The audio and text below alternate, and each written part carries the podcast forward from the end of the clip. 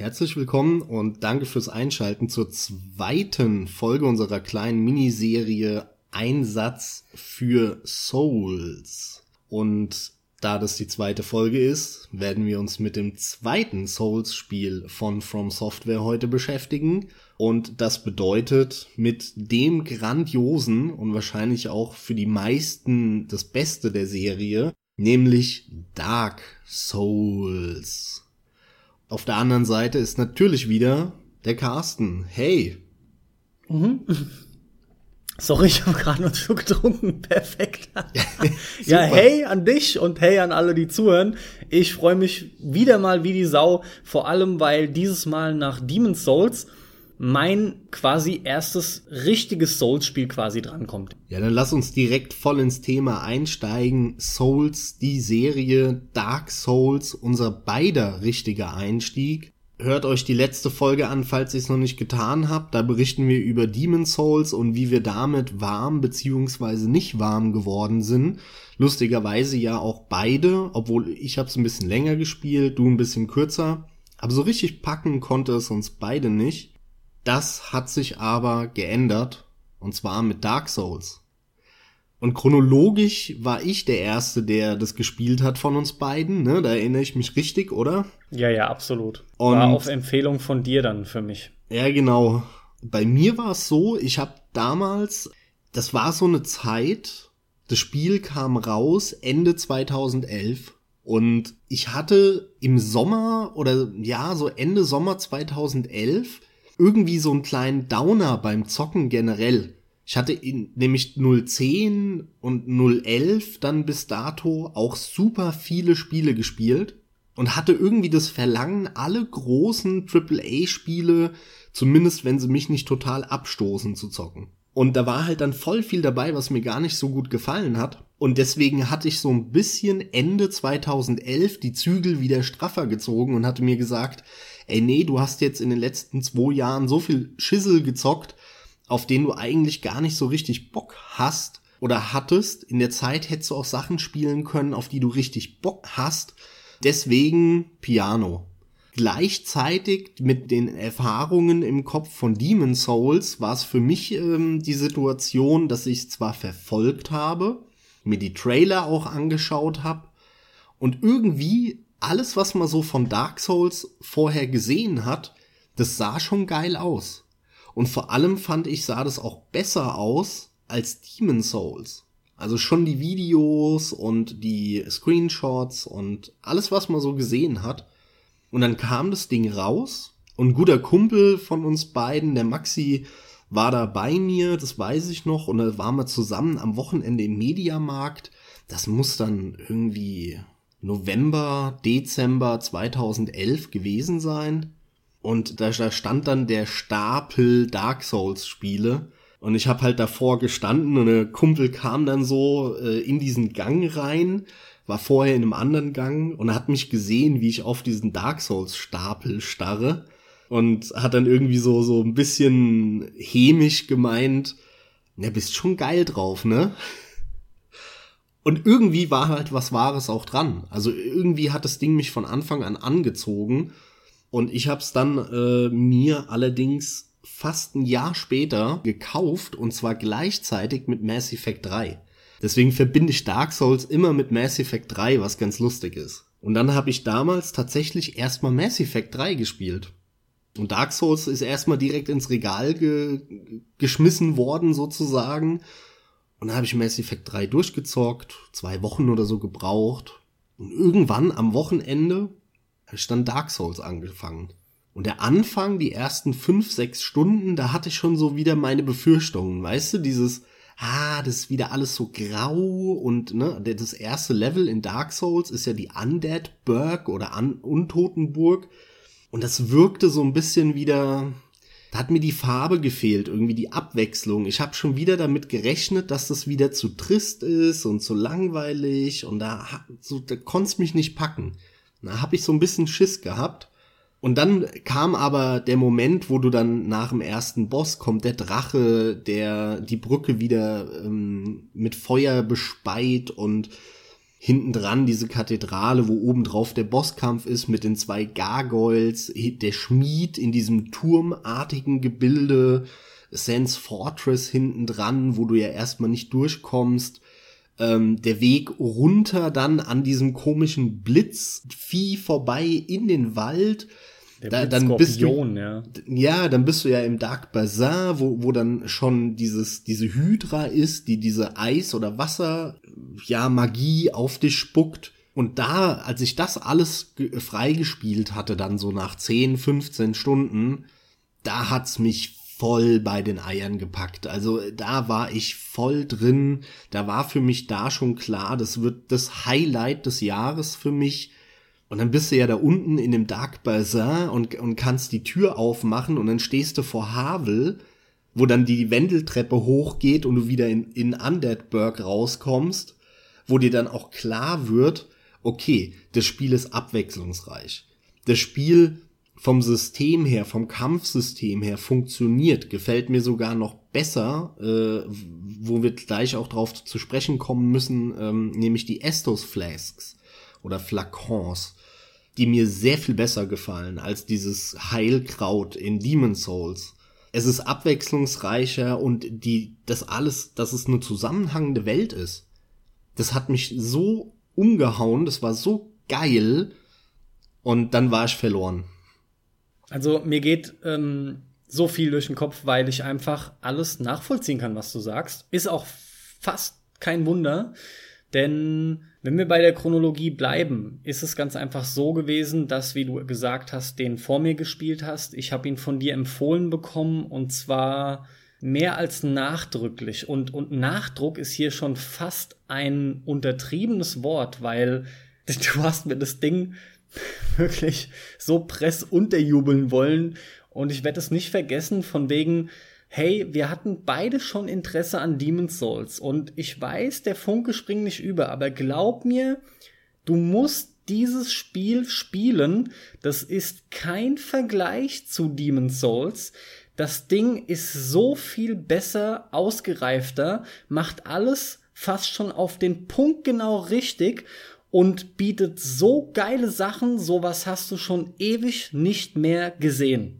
Und das ist im Prinzip sinngemäß zusammengefasst das gewesen, was du mehrere Tage auf mich eingehämmert hast, ja.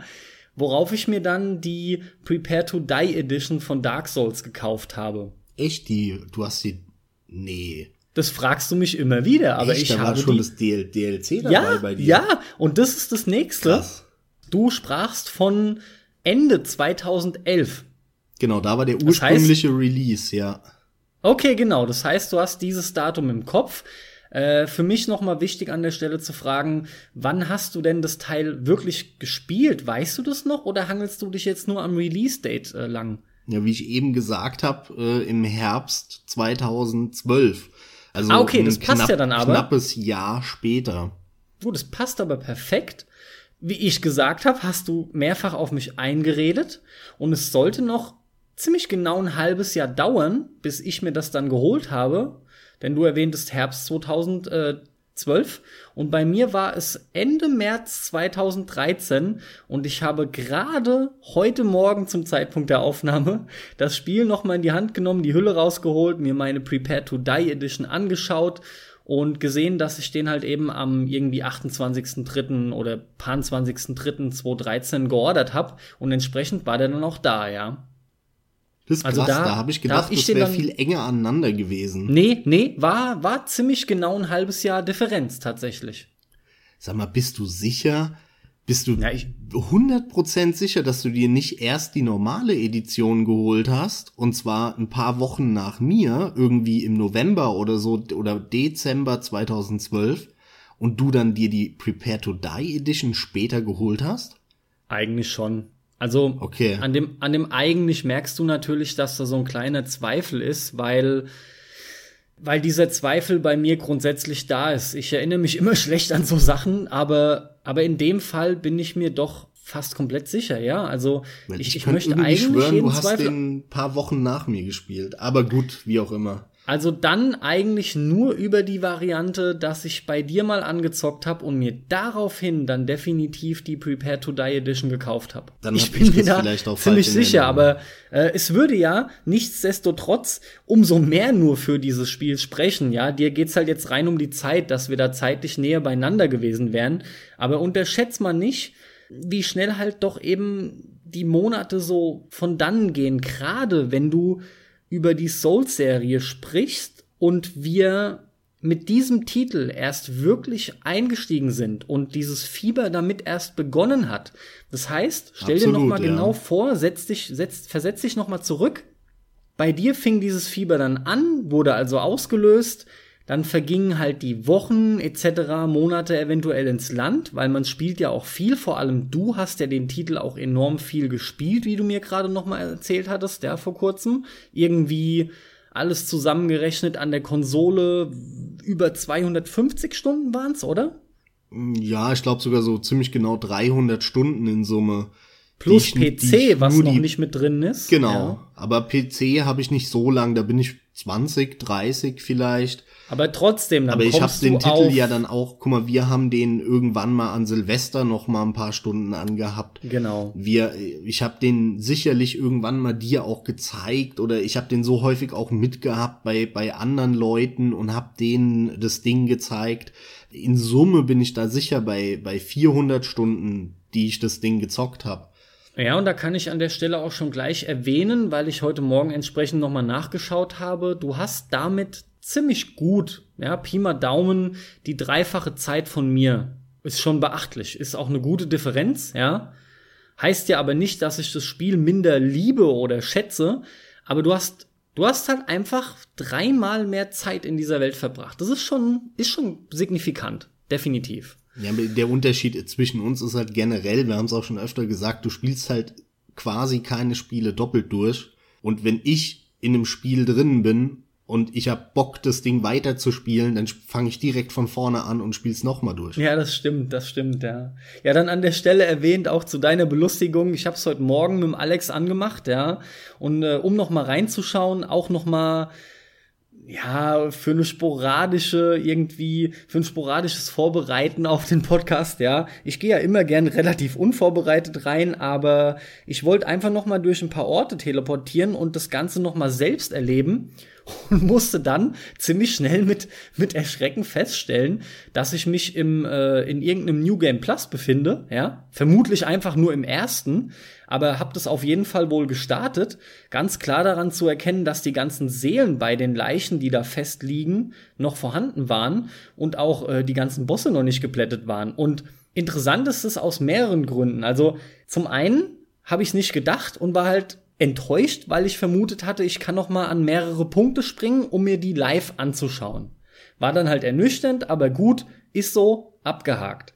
Der weitere Punkt war, dann bin ich halt durchgerannt, weil jeder, der Dark Souls gespielt hat, weiß es halt. Am Anfang bist du so vorsichtig. Du, du, du hörst von diesem Spiel, von diesem, du, man hört immer irgendwie, so, zumindest ging es mir so und nach deinen Erzählungen ist es so und auch von Erzählungen meiner Freunde, ja, ist es immer die, die Sache, dass es heißt, oder dass es, dass es der Fall ist, dieses Spiel hat so sowas Mysteriöses und man hört auch immer in dieser Kombination von diesem Schwierigkeitsgrad. Das heißt, immer ist so schwer, du musst aufpassen, jeder Gegner könnte dein Ende bedeuten. Hatten wir natürlich auch schon bei Demon's Souls. Ist jetzt bei Dark Souls nichts Neues, aber ich will es hier einfach nochmal angesprochen haben, weil es für uns beide vor allem, ja, ja, das erste große Souls-Spiel war.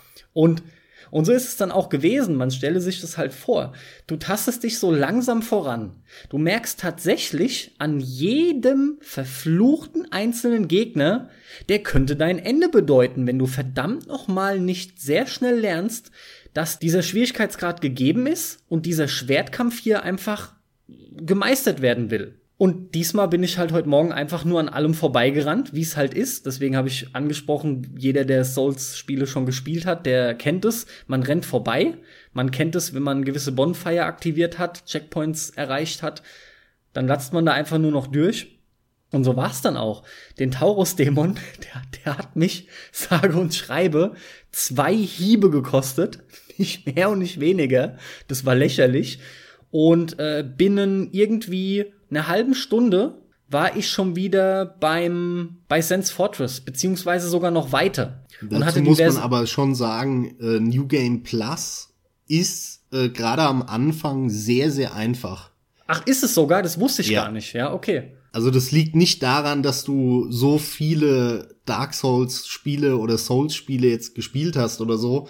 Das liegt wirklich daran. Du bist overpowered im New Game Plus. Also war das noch gar nicht so gebalanced, was das anging, ja? Wird es nach hinten raus schwerer, das erste New Game Plus? Äh, ja, definitiv. Also dann gerade später bei den Four Kings ähm, in, in, wie heißt das Gebiet, ähm, unten mit den Geistern. Ja, ich weiß, wo die sind, aber ich weiß gerade nicht, wie das Gebiet heißt. Oh, scheiße, wie hieß denn das Gebiet, Mann? New Londo?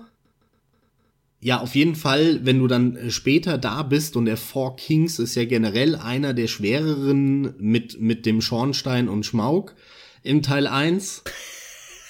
Die sind ja echt ja. saunervig, die beiden. Schornstein und Schmauk. Der Schornstein. Ja, ja. Ist schon klar, ist schon klar. Und so gut. Und ab da wird's wirklich knackig, dann auch im New Game Plus.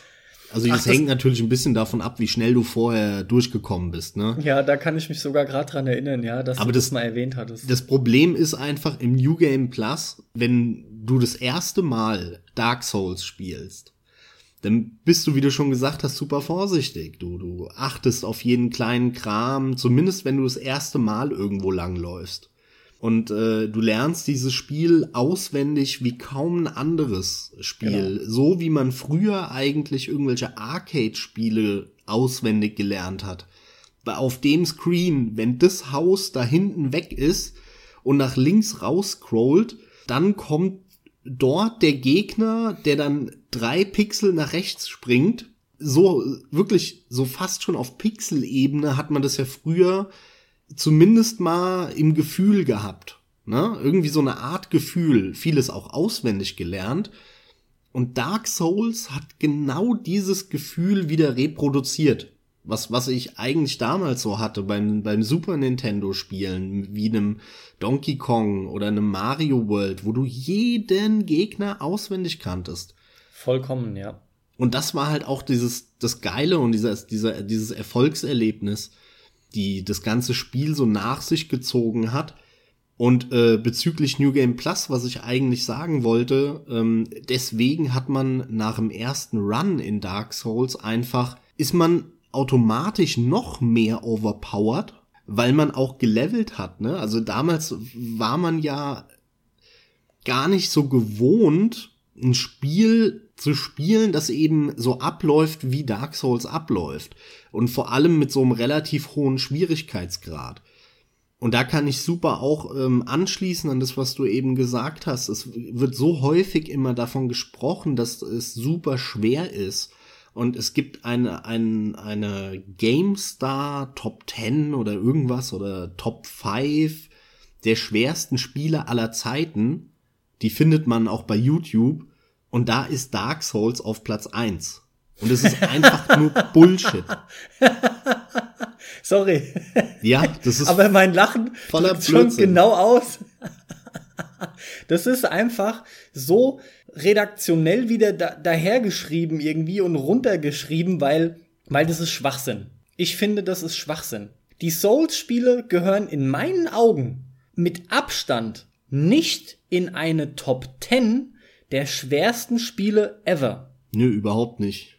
Eben. Die sind schwer, nicht. das sind keine einfachen Spiele, das sind eher schwierige Spiele. Absolut, ja. Aber es gibt tausendmal schwerere Spiele da draußen. Aber absolut. Und wir, wir unterscheiden sehr wohl auch noch mal zwischen schwer und unfair, bitte, ja. Das ist mir noch mal wichtig, weil unfair ist fast schon leicht. Aber schwer und gut gebalanced ist eben schwer, schwer zu machen, ja.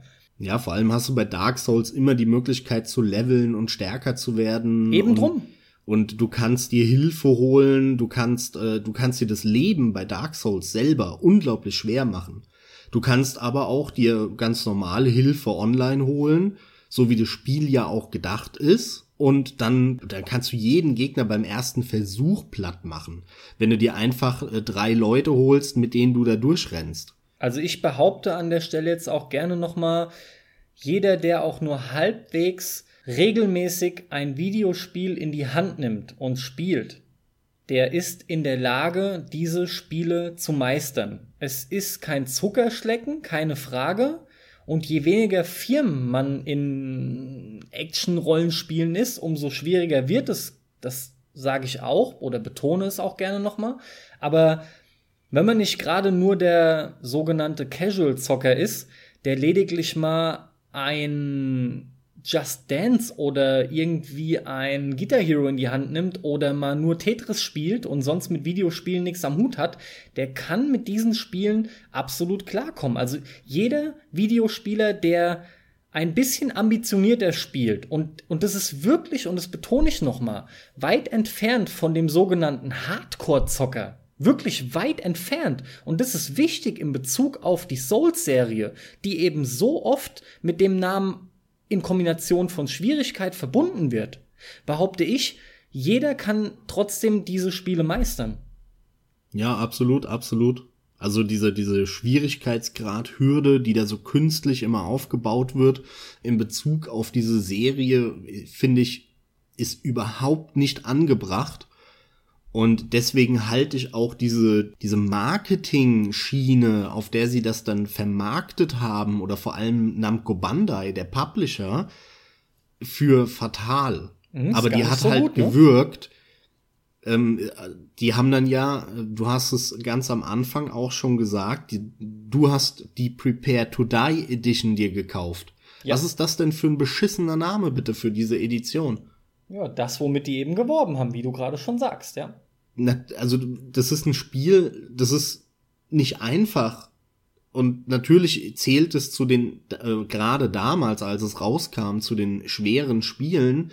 Aber wenn man einfach sich mal dran gewöhnt, dass Sterben dazugehört, wie das halt bei den Arcade-Spielen früher alle Minute der Fall war, weil die Hersteller wollten, dass dann wieder eine Mark reinwirfst, ja, dann ist es kein Problem. Und genau aus diesem Grunde finde ich den Namen sehr gut.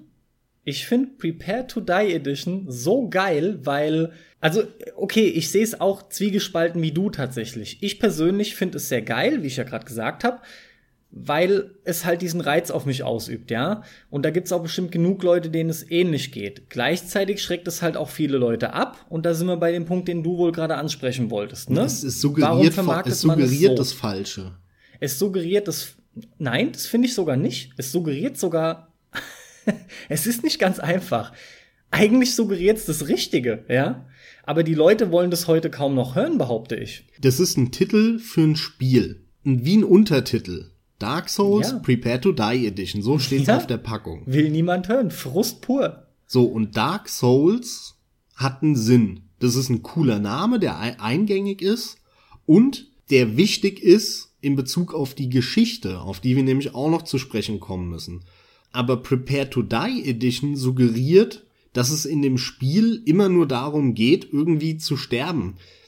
Oder dass es nur um den Schwierigkeitsgrad geht in dem Spiel. Das ist ja aber überhaupt nicht der Fall, sondern in dem Spiel natürlich ist diese Dark Soul und äh, die Menschheit, die in diesem untoten Kreislauf feststeckt, das ist ein zentrales Story-Element ich finde aber diese, wie soll ich sagen, das weißt du nur und verstehst du nur, wenn du das Spiel schon gespielt hast.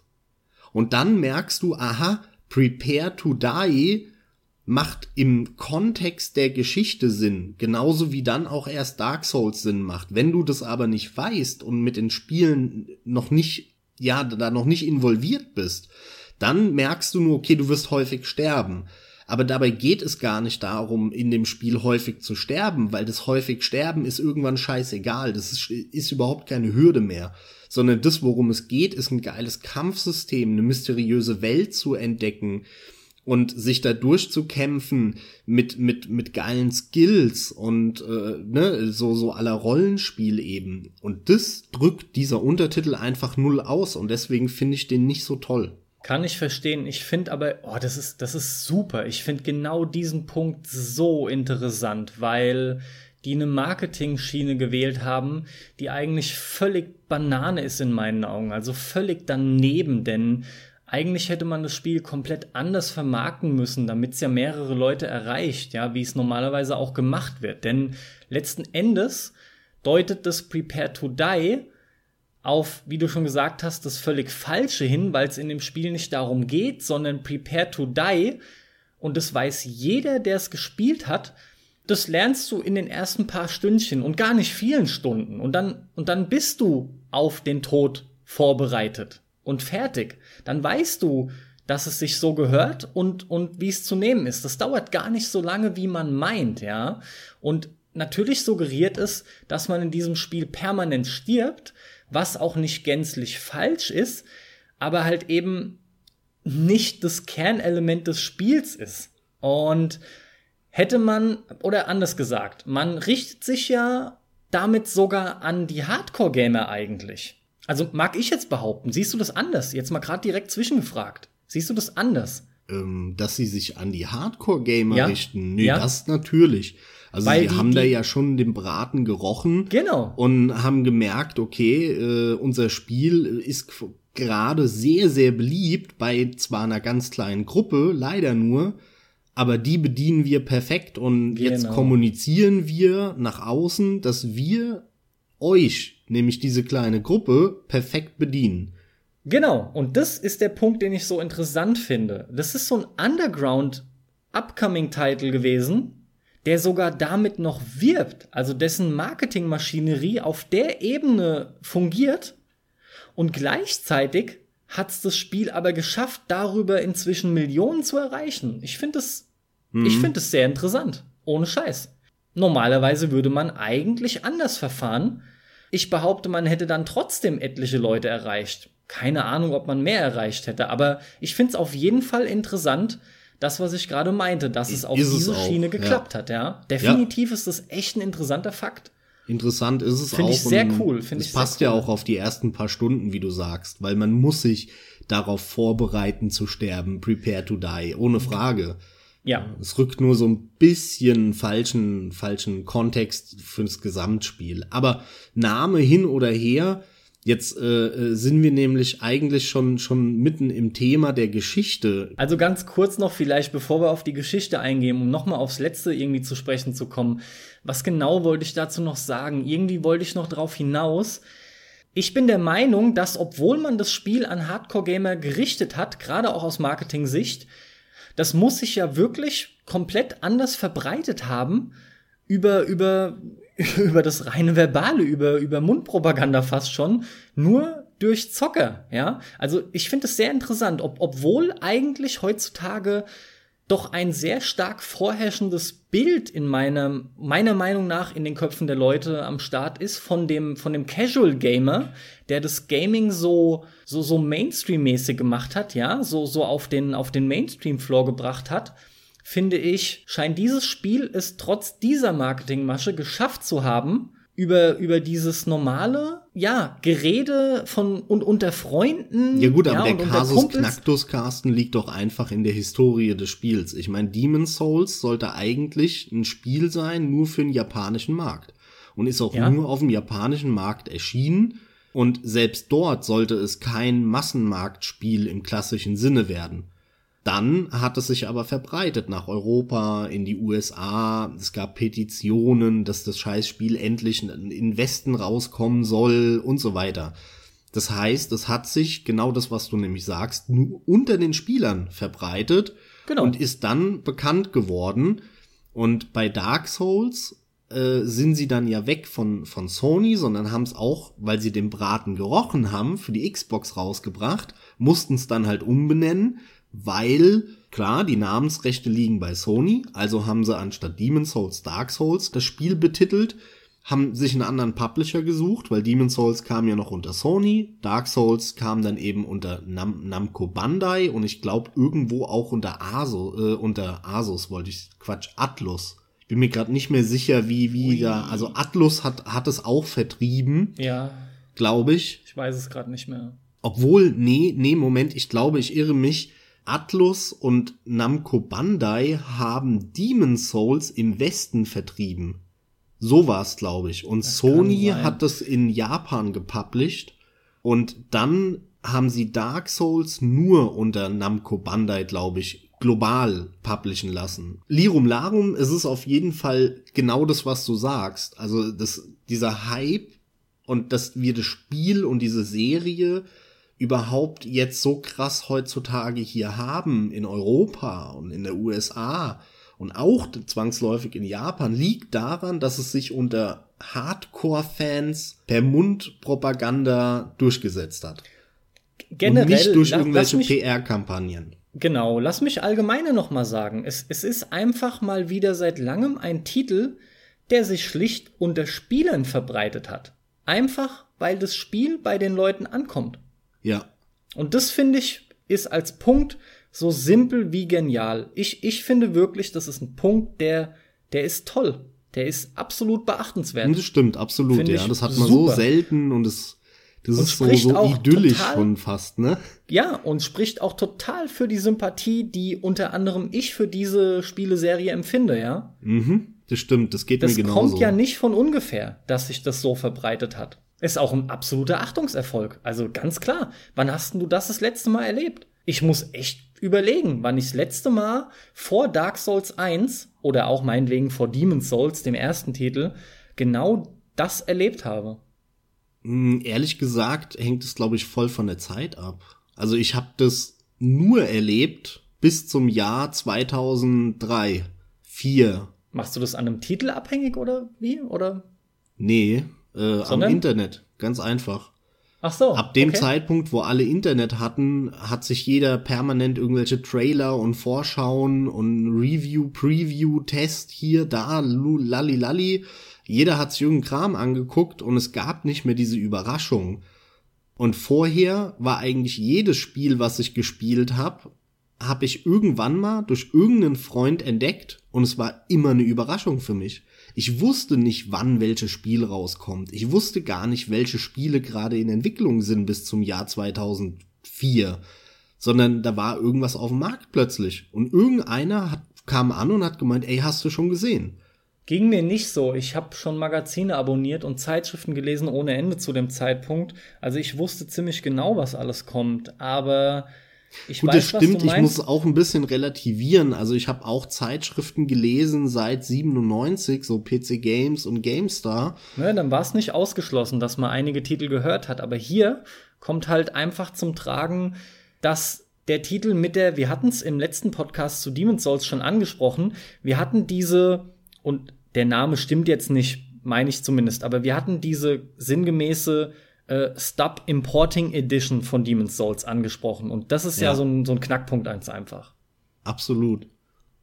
Ja, dann beantwort mal meine Frage, die ich vor zehn Minuten gestellt habe. Ja, die Geschichte. die, die Geschichte, Geschichte kann erinnern ich die Geschichte noch zusammenfassen?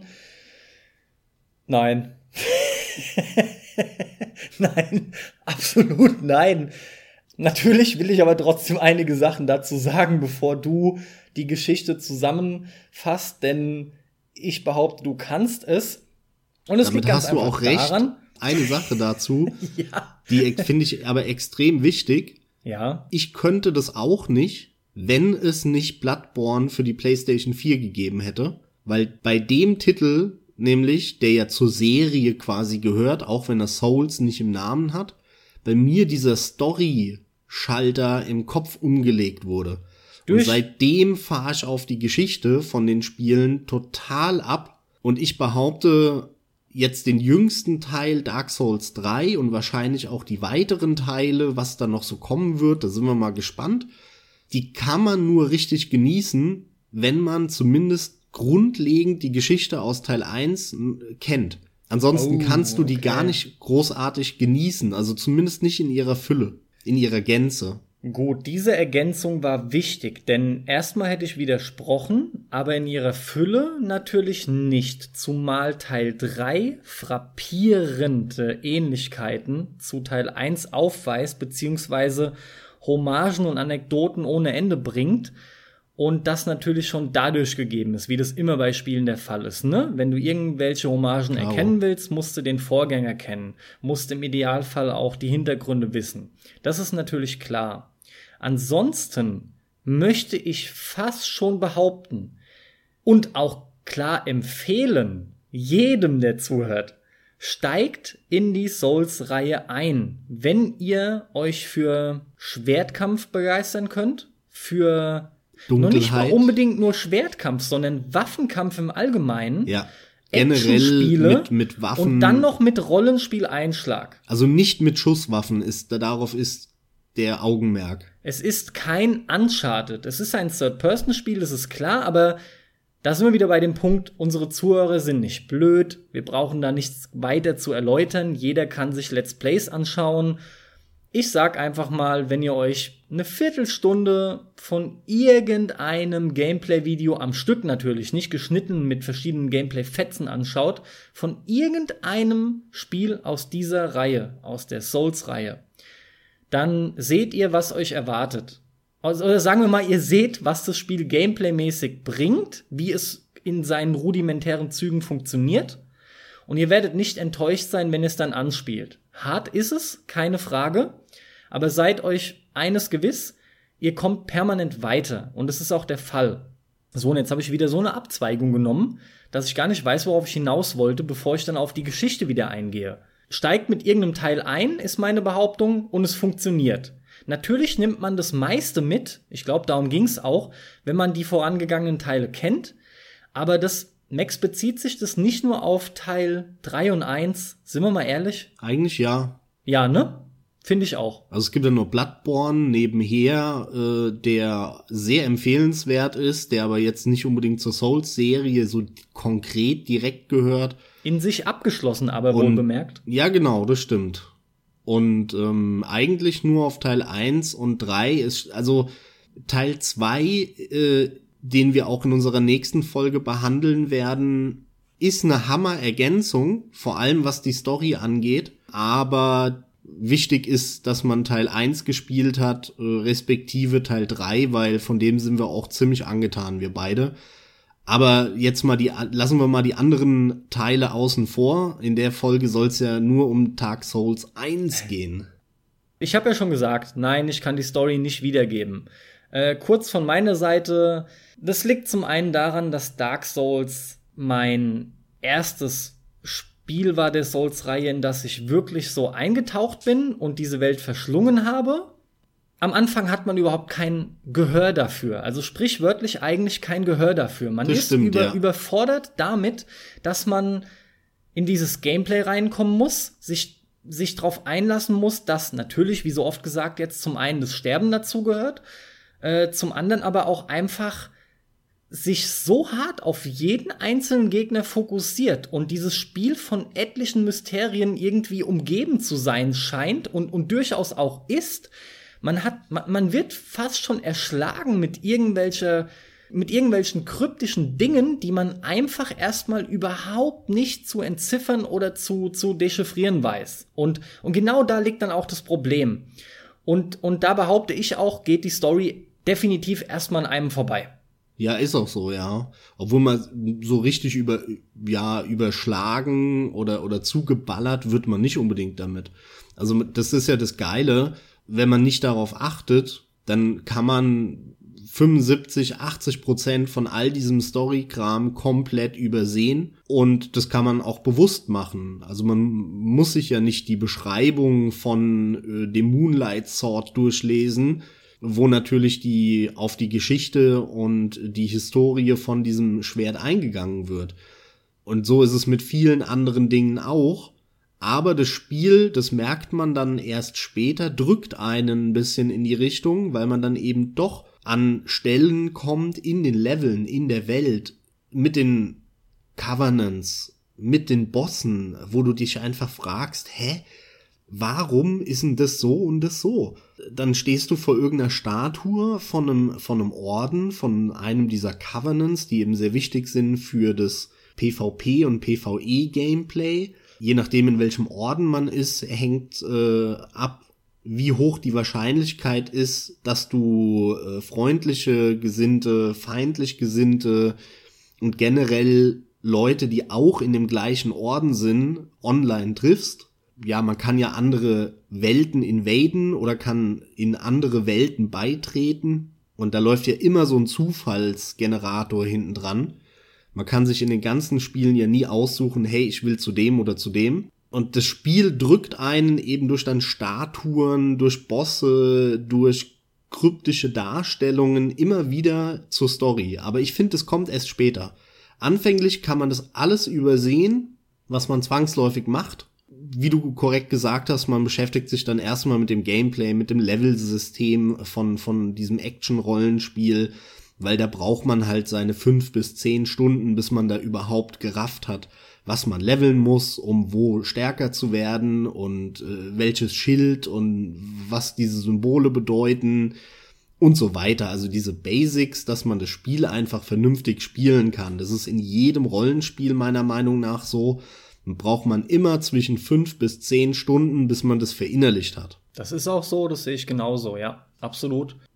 Die Geschichte erschlägt einen nicht mit Text, man liest hier keinen Roman innerhalb des Spiels, um es nochmal schnell runterzubrechen. Im Gegenteil sogar. Das Spiel schickt einen einfach ins Spiel. Ihr braucht euch hier keinen Kopf machen. Man, man spielt. Man spielt, man spielt, man spielt. Fertig. Und das lieben ja eigentlich viele Leute. Viele Leute drücken gern Sequenzen weg und tralala. Und das Spiel hat kaum Sequenzen und kaum Text. Aber wenn ihr möchtet, könnt ihr eben optional, wie vom Max erzählt, euch die ganze Geschichte erschließen, selber erschließen, anhand der Texte, unter anderem hauptsächlich äh, vertreten innerhalb der Objektbeschreibungen. Und ansonsten gebe ich jetzt, was die Geschichte angeht, um dann mal voll einzusteigen, an dich weiter. Du hast da bestimmt einiges zu sagen. Ja, das Ding hat halt echt mehr Geschichte als die meisten anderen Spiele, aber präsentiert sie einfach im Endeffekt null. Das heißt, man kann sich ewig damit auseinandersetzen, in die Welt reinzukommen, in die Götter und was weiß ich was alles. Aber es wird einem nicht präsentiert auf einem Silbertablett, sondern man muss sich damit auseinandersetzen. Man muss sich in die Welt reinfuchsen, man muss äh, sich die Artikelbeschreibungen durchlesen. Und viele Sachen werden auch gar nicht angesprochen. Die werden bewusst offen gelassen. Und zwar verdammt viele. Also so dass halt die Community anfängt zu spekulieren. Genau, bewusster Interpretationsspielraum. Dann, dann erklär mir doch mal, warum ich überhaupt in dieser Welt gekämpft habe und so viel Spaß da hatte. Sehr gerne. Und zwar ähm, der Hauptteil der Geschichte ist tatsächlich das Intro schon von Dark Souls 1, was ich aber selbst nach zehnmaligen Gucken ehrlich gesagt damals gar nicht richtig verstanden hatte. Und zwar ist die Geschichte von der Souls-Serie auch völlig getrennt von Demon Souls. Man könnte ja meinen, beides irgendwie Souls äh, im Namen, aber das hat nichts miteinander zu tun. Völlig getrennte Spiele äh, von der Geschichte her. Und bei Dark Souls ist die Situation einfach die, es gab ursprünglich in dieser Fantasy-Welt gab es nur oben und unten. Und oben waren die Drachen und es war das Age of Ancients. Da war, gab es keine Kontraste. Ähm, Im Endeffekt geht diese Hauptgeschichte sehr in Richtung der Yin und Yang Philosophie aus der asiatischen Kultur. Ja, und ursprünglich und gab es das alles nicht. Ursprünglich gab es die Drachen, die waren unsterblich. Alles war für die Ewigkeit, alles war dementsprechend auch diese, diese zeitliche Komponente gab es äh, gar nicht. Und es war ein, ein Zeitalter, was ein bisschen über unserer Vorstellungskraft liegt. Und irgendwann ist dann unten, dort wo eben nicht die Drachen waren, das Feuer entstanden und mit dem Feuer das Licht. Und damit kam der Kontrast, kam eben Ying und Yang auf die Welt, nämlich wenn es Licht gibt, gibt es auch Dunkel. Wenn es Leben gibt, gibt es auch Tod. Und das ist da erst entstanden. Dann haben Lebewesen, die unten entstanden sind, also nicht dort, wo die Drachen waren, ihre Seele, also ihr Dasein, an die Kraft dieser neu entstandenen Elemente, kann man es nennen, geknüpft. so sind dann die Götter entstanden. Und der Gwyn, das war ein Lebewesen, keiner weiß so genau, ob Mensch oder doch was anderes, was eben seine Seele mit dem Licht, also dem Feuer, das wird gleichgesetzt, das äh, Licht, Feuer und Blitz, das wird im Endeffekt sehr gleichgesetzt in der generellen asiatischen Kultur. Bei uns ist es ja ziemlich getrennt, Blitz und Feuer. Bei denen ist es sehr, sehr ähnlich.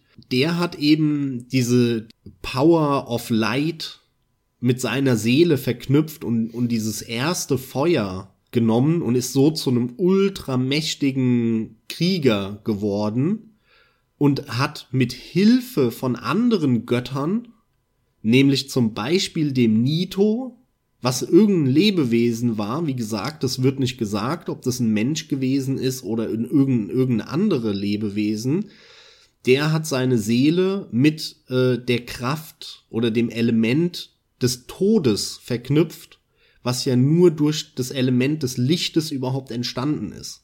Ne, weil durch das Licht kam Dunkelheit, durch die Dunkelheit kam dann Tod und Leben und dann halt auch kalt und warm und so weiter. Und äh, im Prinzip spielt sich die ganze Geschichte um diese Elemente herum ab. Und der Nito hat dann halt eben seine Seele verknüpft mit, mit der Kraft des Todes sozusagen. Und dann gab's die Hexe von, von Iseleith oder so, oder Isalit auf Deutsch dann die ihre Seele verknüpft hat mit der Kraft des Lebens. Und die Hexen haben dann halt so, so Feuerstürme und haben die Dämonen erschaffen.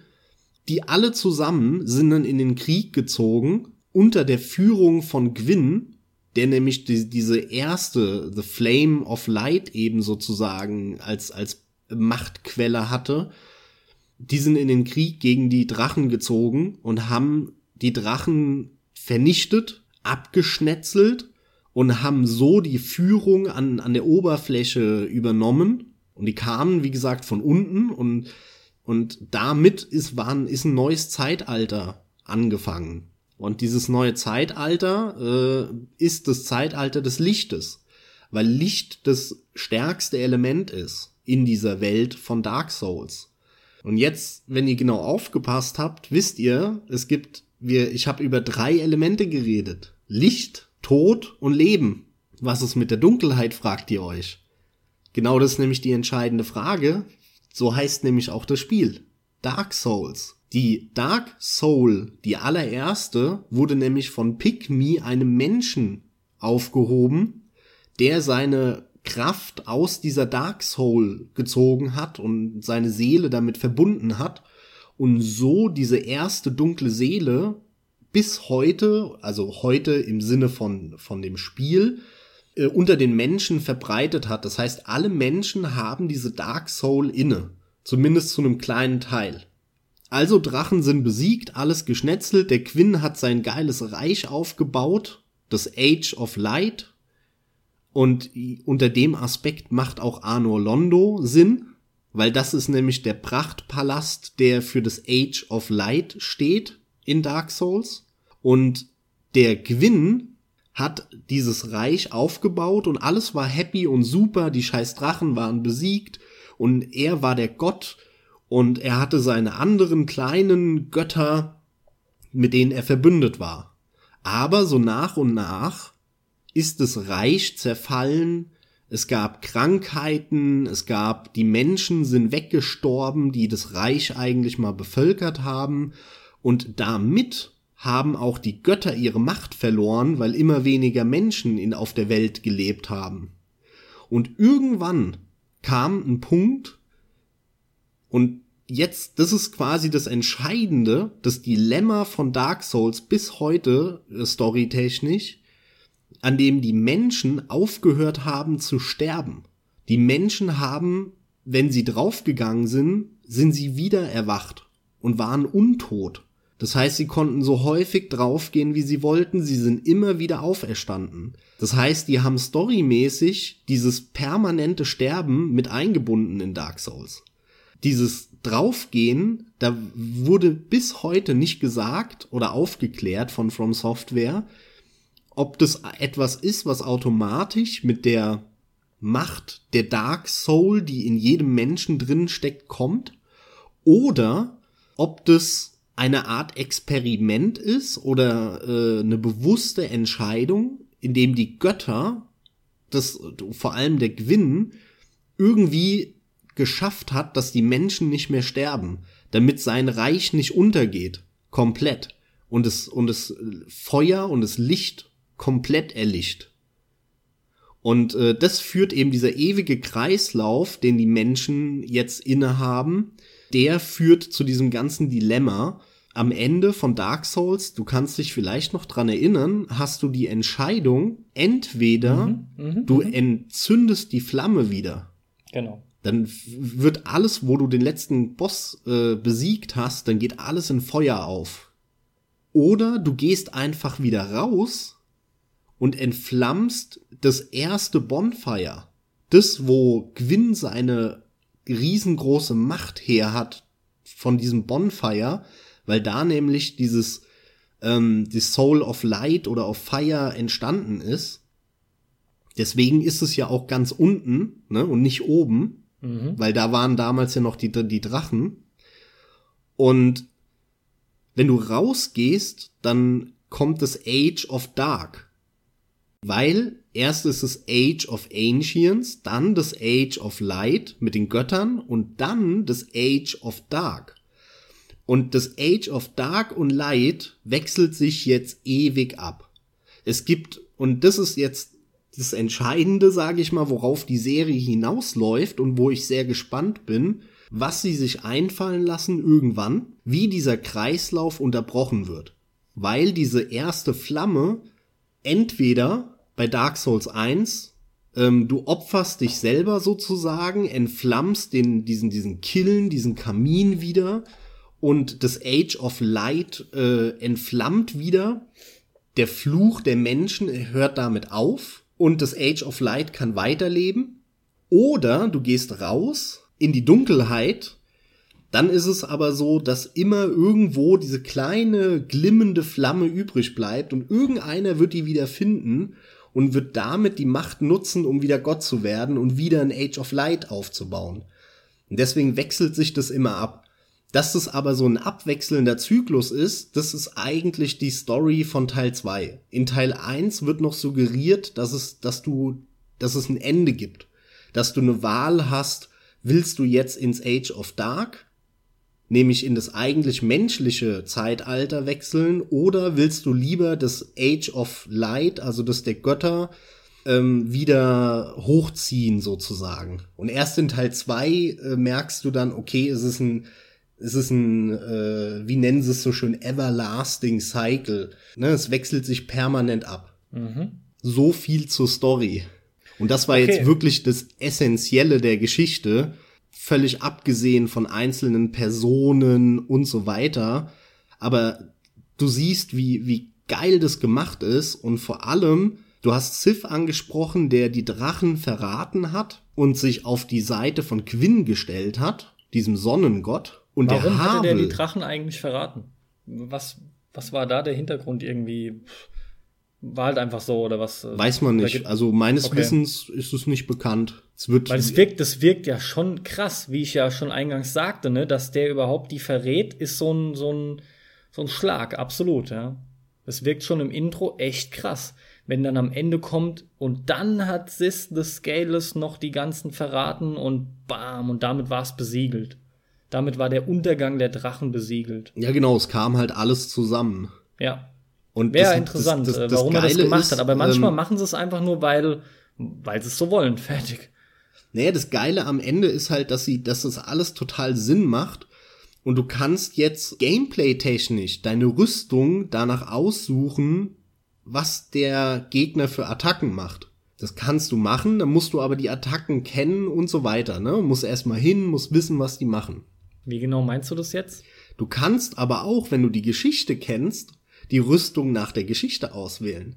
Das äh, passt nämlich zu 100% zusammen. Ja, erläutere das mal. Du meinst anhand der Endgegner hauptsächlich jetzt. Zum Beispiel, ja. der Sith ist ja ein Endgegner dann. Ja, ja, genau. Und der haut ja mit seinen Attacken, vor allem mit diesen Kristallen, die er aus dem Boden äh, haut, Fluch immer auf dich, ne? diesen Zustand des Fluches. Mhm.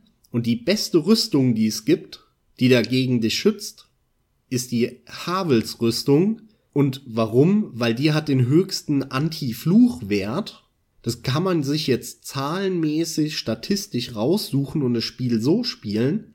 Du weißt aber auch storymäßig, dass der Havel einer der stärksten, wenn nicht sogar der krasseste Drachentöter in Gwins äh, Armee gewesen ist. Und somit ist klar, dass wenn du dem seine Rüstung hast, dass wenn du irgendwann im Verlaufe des Spiels gegen einen Drachen kämpfst, du am besten Havels Rüstung anziehst. Weil der war der krasse Drachentöter. Ja, es ist auch schon super faszinierend. Das spricht halt so viel mehr noch für dieses extrem durchdachte Spiel, ja. Genau so ist es. Genau, was man anhand des Gameplays schon so bewundern kann, wie geil ausbalanciert es ist und, und durchkonzipiert von vorne bis hinten, ja. Na klar hat es auch Schwachpunkte, aber im Großen und Ganzen haut es halt so viele Spiele oder klatscht es so viele Spiele gegen die Wand und zeigt den Stinkefinger. Und ich bin jetzt selber auch noch doch ein Stück weit beeindruckt, nur von den von den Grundfragmenten äh, oder von diesen Grundteilen, die du jetzt erzählt hast aus der Geschichte, finde es sehr geil, ja. Ich, und nein, ich hatte es alles so nicht im Kopf. Absolut nicht. Ich Aber jetzt Beispiel weißt du, was ich meine, ja? Also wenn genau, du jetzt genau. Teil 3, 4, 5, 6, was da noch kommen mag, spielst, ähm, dieser, dieser Everlasting Cycle äh, zwischen Light und Dark, da ist der entscheidende Knackpunkt. Und es ist halt so toll, wie sie das alles verbunden haben und dieses Element der Untoten, was wie so ein, das ist ja der Dark Curse. Ne, das, ja, ja, davon was ja immer wieder, wieder angesprochen wird, dass du halt nicht richtig, sterben richtig. kannst, weil du ein Mensch bist, weil du immer wieder auferstehst. Und das passt alles, also diese, diese, diese Verknüpfung zwischen Geschichte und Gameplay und Inventar, Rüstungen, Schwertern, die du in diesem Spiel hast. Also, das ist so faszinierend. Das Spiel ist schon ohne die Geschichte und ohne diese Art Zusammenhänge, die ich jetzt ja. in den letzten 15 Minuten hier von mir gegeben habe, ist es schon so geil, das Spiel, dass es mit quasi allem den Boden aufwischt.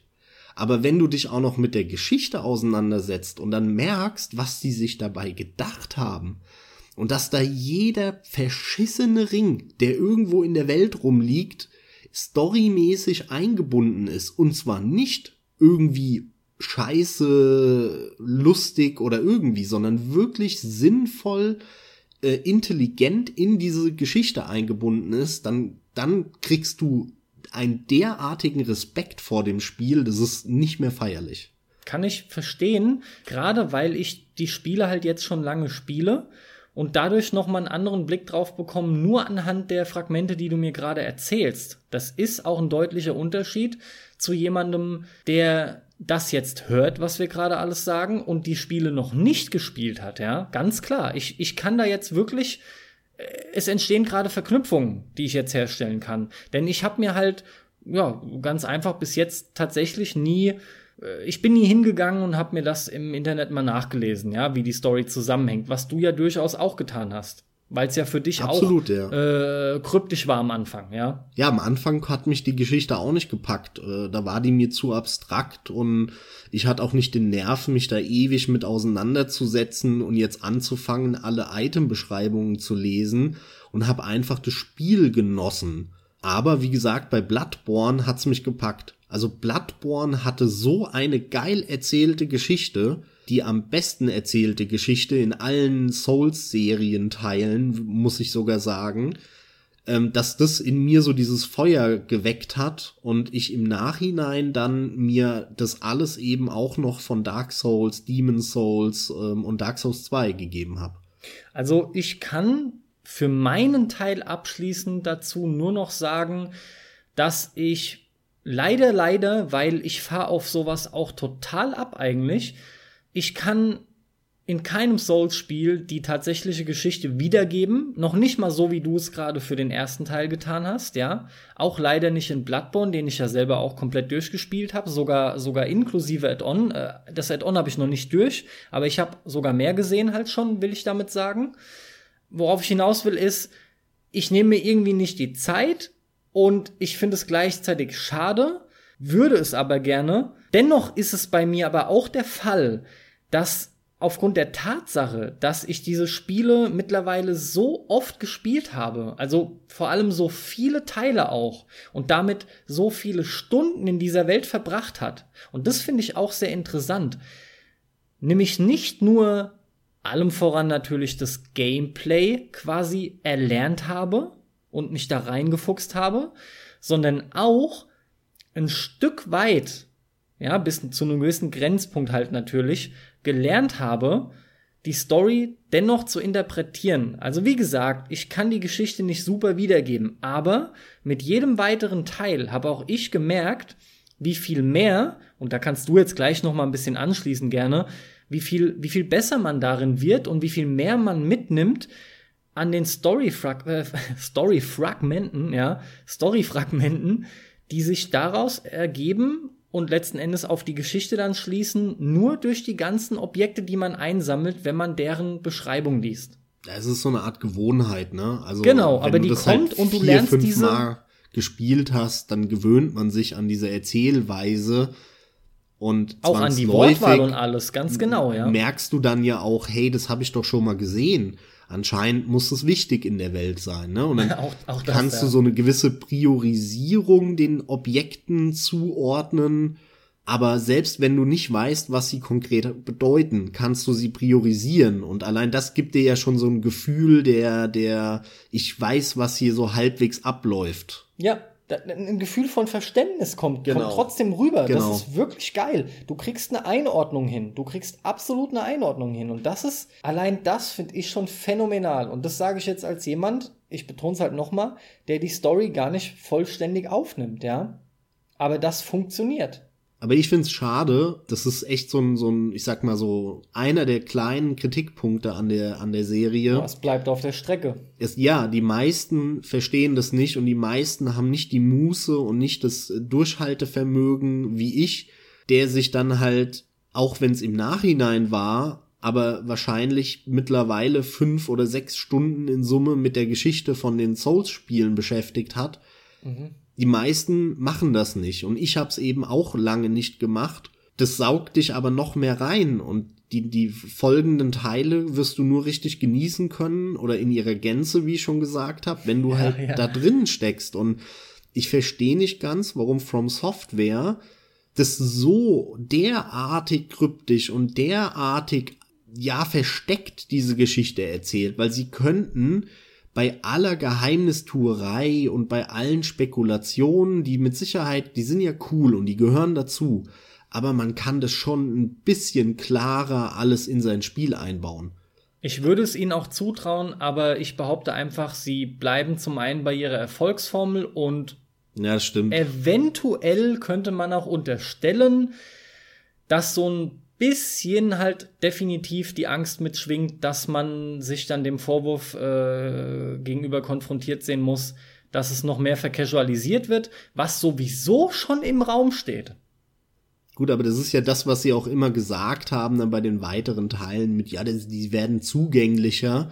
Ja, okay, Im ja, Nachhinein finde ich diese Formulierung sehr, sehr sinnvoll, aber alle hatten natürlich Schiss, dass es einfacher wird. Ganz im Ernst, ich behaupte auch, zu Teilen stimmt das absolut. Ja, ja. Lass uns da in den nächsten Folgen zu reden. ja, okay. Heute soll es mal nur um den ersten Teil gehen. Aber das ist halt das Geile, ey. Wirklich, dass das ein Spiel ist, was so gut sein kann, ohne dass du dich mit diesem ganzen Storykomplex überhaupt auseinandersetzt an, an der Stelle eine kleine Anekdote. Vor allem gibt es einen geilen Schmunzler oder lauten Lacher vor sich hin für den Chrissinger. Ähm, ich würde jetzt sagen, die Story ist erledigt, quasi dann. Und da muss ich echt spontan daran denken. ich hatte damals einen Kumpel, der, hieß, der heißt Martin, ja, und den haben wir immer Matt genannt. Du kennst ihn auch. Und Der Christinger weiß es noch genau. Damals gab es die Aktion, ist wirklich nur eine kleine Anekdote am Rande. Ähm, er nannte sich irgendwo auf dem Papier, ist jetzt auch völlig irrelevant, The Mad One, weil wir ihn ja immer Mad genannt haben, ja? Also den, den einen Bösen quasi, ja? The Mad One. Und ich meine sogar, es war der Chrissinger, der dann irgendwie kam und auf dem Zettel gelesen hat und ey, es hätte jedem passieren können, aber es war halt so geil. Und er hatte es dann gelesen als Thema dann. Ja, der musste, ich glaube, das war irgendwie als Netzwerknamen oder sowas, hat er das angetragen und er durfte keine Leerzeichen benutzen. Und deswegen hat er genau, dann Mad One genau. ohne Leerzeichen The Mad geschrieben. One zusammen. Und dann, Thema dann. Thema dann, ja. Das ist einfach diese, dieses geile Denglisch und diese Internetsprache. Und das war übrigens ohne Scheiß 99 oder 2000 großartig, aber es, es trifft genau das. Ich würde sagen, was die Story angeht, Thema dann. Definitiv, ja. Multiplayer. Ui, Abgespaceder Multiplayer. Multiplayer. Ja, so abgespaced finde ich den überhaupt nicht. Da fängt's schon mal an. Die Idee ist geil. Und auch anders. Aber so abgespaced, wie immer getan wird? Naja, also da sind wir wieder bei der Verknüpfung. Spätestens, wenn du es mit der Geschichte verknüpfst, ist es halt schon wieder derbe geil. Okay, das hab sogar ich stellenweise gemerkt, ja. Und daher kommt diese, dieses Argument, dass es so total abgedreht ist. Aber ich fand damals, es fing natürlich mit Demon Souls an, weil Demon Souls im Kern genau den gleichen hat wie Dark Souls, dass man so Signs legt und dann kann man sich jemanden zu Hilfe holen und wenn du jemandem hilfst, dann bekommst du ein Humanity. Äh, wenn dir geholfen wird, dann ist es halt als Belohnung einfacher. Dass man aber sich nicht so, ne, Multiplayer, dann denkt man irgendwie an, ich klicke im Menü auf Multiplayer. Ja, und es ist ein separates Ding, unabhängig eine, von der Geschichte und Genau, und dann bist du in der Lobby und dann kannst du den Server aussuchen oder sowas, ne? An sowas denkt man. Und Klar. bei bei den, den Souls-Spielen ist es ja verknüpft. Im Prinzip ist der Singleplayer und der Multiplayer sind eins. Das, das gibt nur ein Spiel und das ist halt geil gemacht, finde ich. Ja. Und du kannst jetzt selber entscheiden, willst du jetzt es nutzen oder nicht? Und wenn ja, dann wie? Äh, willst du PvP? Okay, willst du PvE und nur anderen helfen? Ja, dann mach das. Ähm, dann kannst du hier Items farmen oder du äh, kannst ja, da gibt's ja so geile Videos, was die Leute multiplayer-mäßig da abreißen und was die machen. Das ist wirklich unglaublich. Es gibt da ein Video von Dark Souls 3, äh, ah, da hätte ich jetzt mal einen Namen recherchieren müssen. Da äh, invadet einer in eine Welt und findet den Typ nicht. Und Ach ja, ja, ja, ja, ja. Der sich tarnt als Gegner. Ah, Dark Souls 1 gab's schon ein geiles Video, wo der oder was? Der, der zweite war Im, Im Zweier gab's das vor allem, wo du dich genauso anziehen konntest wie wie Gegner. ein Gegner und genau. dann stand er darum. Ich glaube, das war unten bei ähm, in den Katakomben bei Dark Souls 2. Was ich habe, ist auf auf dieser Art Untotenburg oben habe ich im Kopf, aber e, egal, ist Das gab's mit Sicherheit in jedem Teil am genau, Ende des Tages. Genau, ne? genau. Das, das ist halt nur so ein Beispiel, was du da geiles mitmachen kannst und ich weiß nicht, also diese Möglichkeiten und die sind einfach fantastisch und dass du jedem so ein bisschen was gibst, jeder kann sich das rauspicken, wie er das Spiel gerne spielen würde. Und hinzu kommt, es ist was anderes, es wirkt frisch und ich habe damals es auch nicht wirklich verstanden. Also das ist halt auch so sowas, man muss sich damit beschäftigen. Es ist eine Hürde. Man muss sich mhm. erstmal irgendwie einlesen. Das Spiel kommt ja auch nicht her und sagt dir, hier eine Tutorial-Box, in der wird jetzt erklärt, wie der Multiplayer funktioniert. Nee, sondern du hast auf einmal in, innerhalb der ersten Stunde sammelst du ein Objekt ein und in dem Objekt in der Beschreibung steht halt wieder, ja, du kannst mit diesem Gegenstand äh, Welten invaden von anderen äh, umherirrenden äh, Seelen. Das heißt, die verknüpfen schon wieder die Geschichte mit so einer Art Erklärungs-Tutorial-Text. An der Stelle kurz, ganz kurz eingehakt.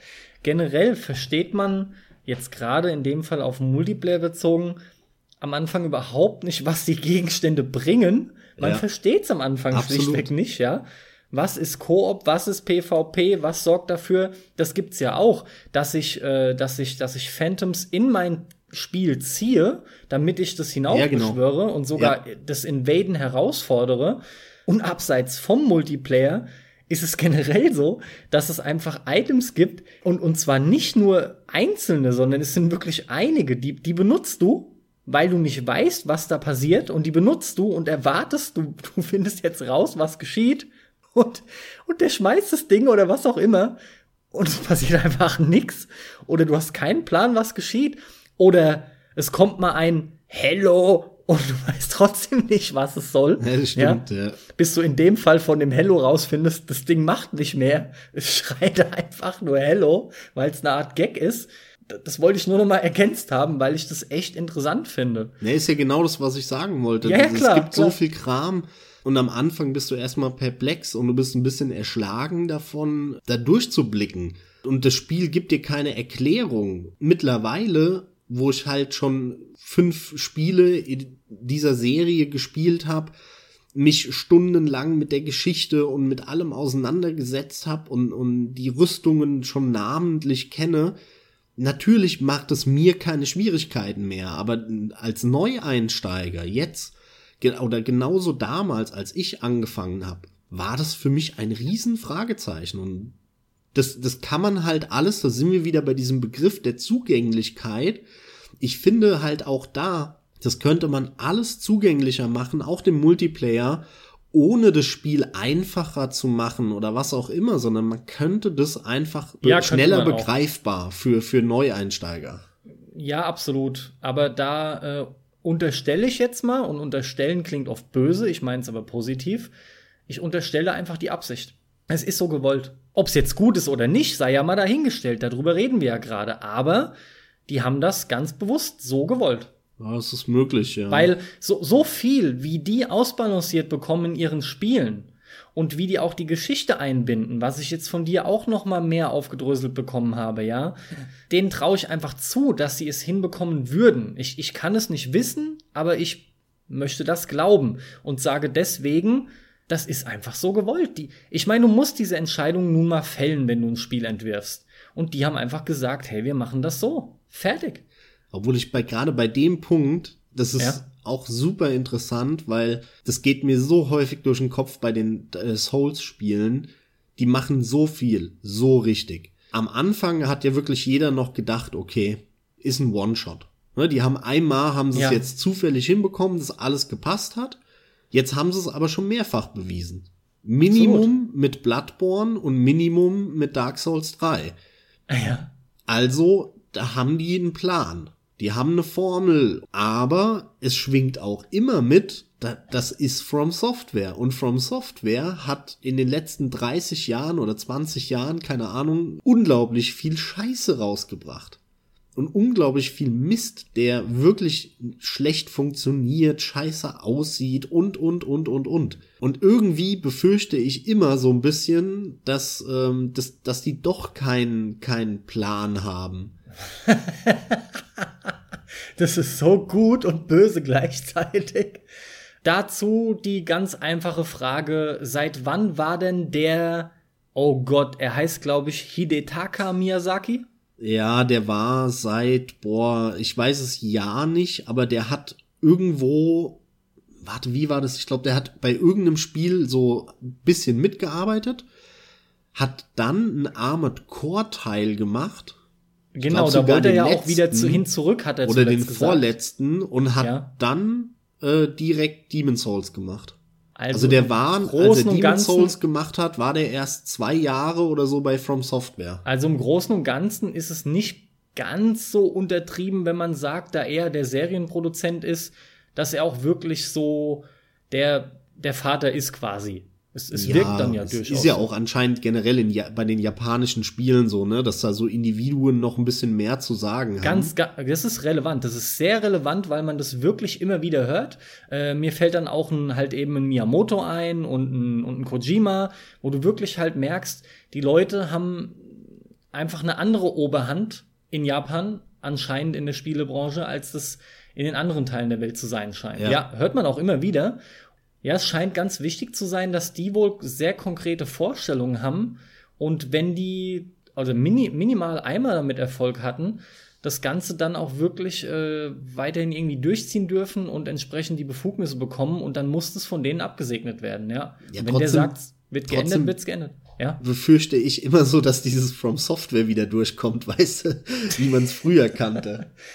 Ja, also ich hatte in einem anderen Cast schon mal gemeint, dass ich durchaus From Software schon öfter gelesen hatte, war dann aber, als ich nach unserem Cast nochmal äh, im Internet nachgeschaut habe, was die letzten Endes alles gemacht haben, doch sehr ernüchtert und muss hier fast auch ein bisschen revidieren. So viel war da gar nicht. Ich habe mir nämlich unter anderem Kingsfield dann durchaus nochmal angeschaut und habe Kingsfield gar nicht so groß mitbekommen, ja. Armored Core war fast doch das einzige, aber Armored Core hatte ich nun mal mitbekommen. From Software ist mir vor allem hängen geblieben wegen dem doofen Namen. Ich finde den Namen einfach blöde. Kann ich nicht ändern. Ich empfinde ihn als nicht pralle, aber gleichzeitig bleibt er auch hängen deswegen, ja.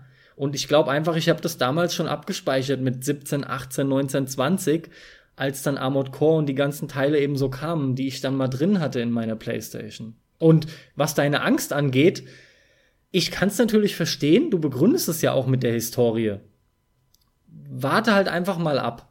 Erstmal muss man jetzt auch schauen, was haben die überhaupt vor. Aber das äh, tut jetzt eigentlich nichts weiter zur Sache. Widmen wir uns dem nächsten Aspekt von Dark Souls. Ja, aber du darfst schon nicht unterschätzen, was das mit so einem Studio macht. So ein Titel, ne? Also die haben, war ein Studio, die haben vorher irgendwelche Rotzspiele salopp gesagt gemacht, die sich nur verkauft haben, weil die irgendwie zum Konsolen-Release rauskamen. Und plötzlich haben die ein Demon Souls, was der Geheimtipp ist, sich im Laufe der Zeit dann oder sogar zwei Millionen Mal weltweit verkauft.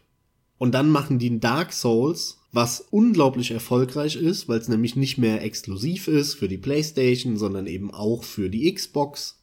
Dann später, ein Jahr oder eineinhalb danach, dann auch für den PC kommt. Und, und, und. Äh, Dark Souls hat sich aktuell jetzt circa vier Millionen Mal, zwischen drei und vier Millionen Mal verkauft. Mehr noch nicht. Also es ist gut, weiß ich, aber ich hätte sogar mehr gedacht. Ja, wir reden hier nicht über 10, 20. Also, ja, es ist ja trotzdem nicht wenig, aber ich hätte halt mehr erwartet, ja. Das ist schon, schon ordentlich. Ich meine, in diese ja, Region ja. von 10 Millionen, da reden wir halt über Call of Duty und 20 Millionen von Mario.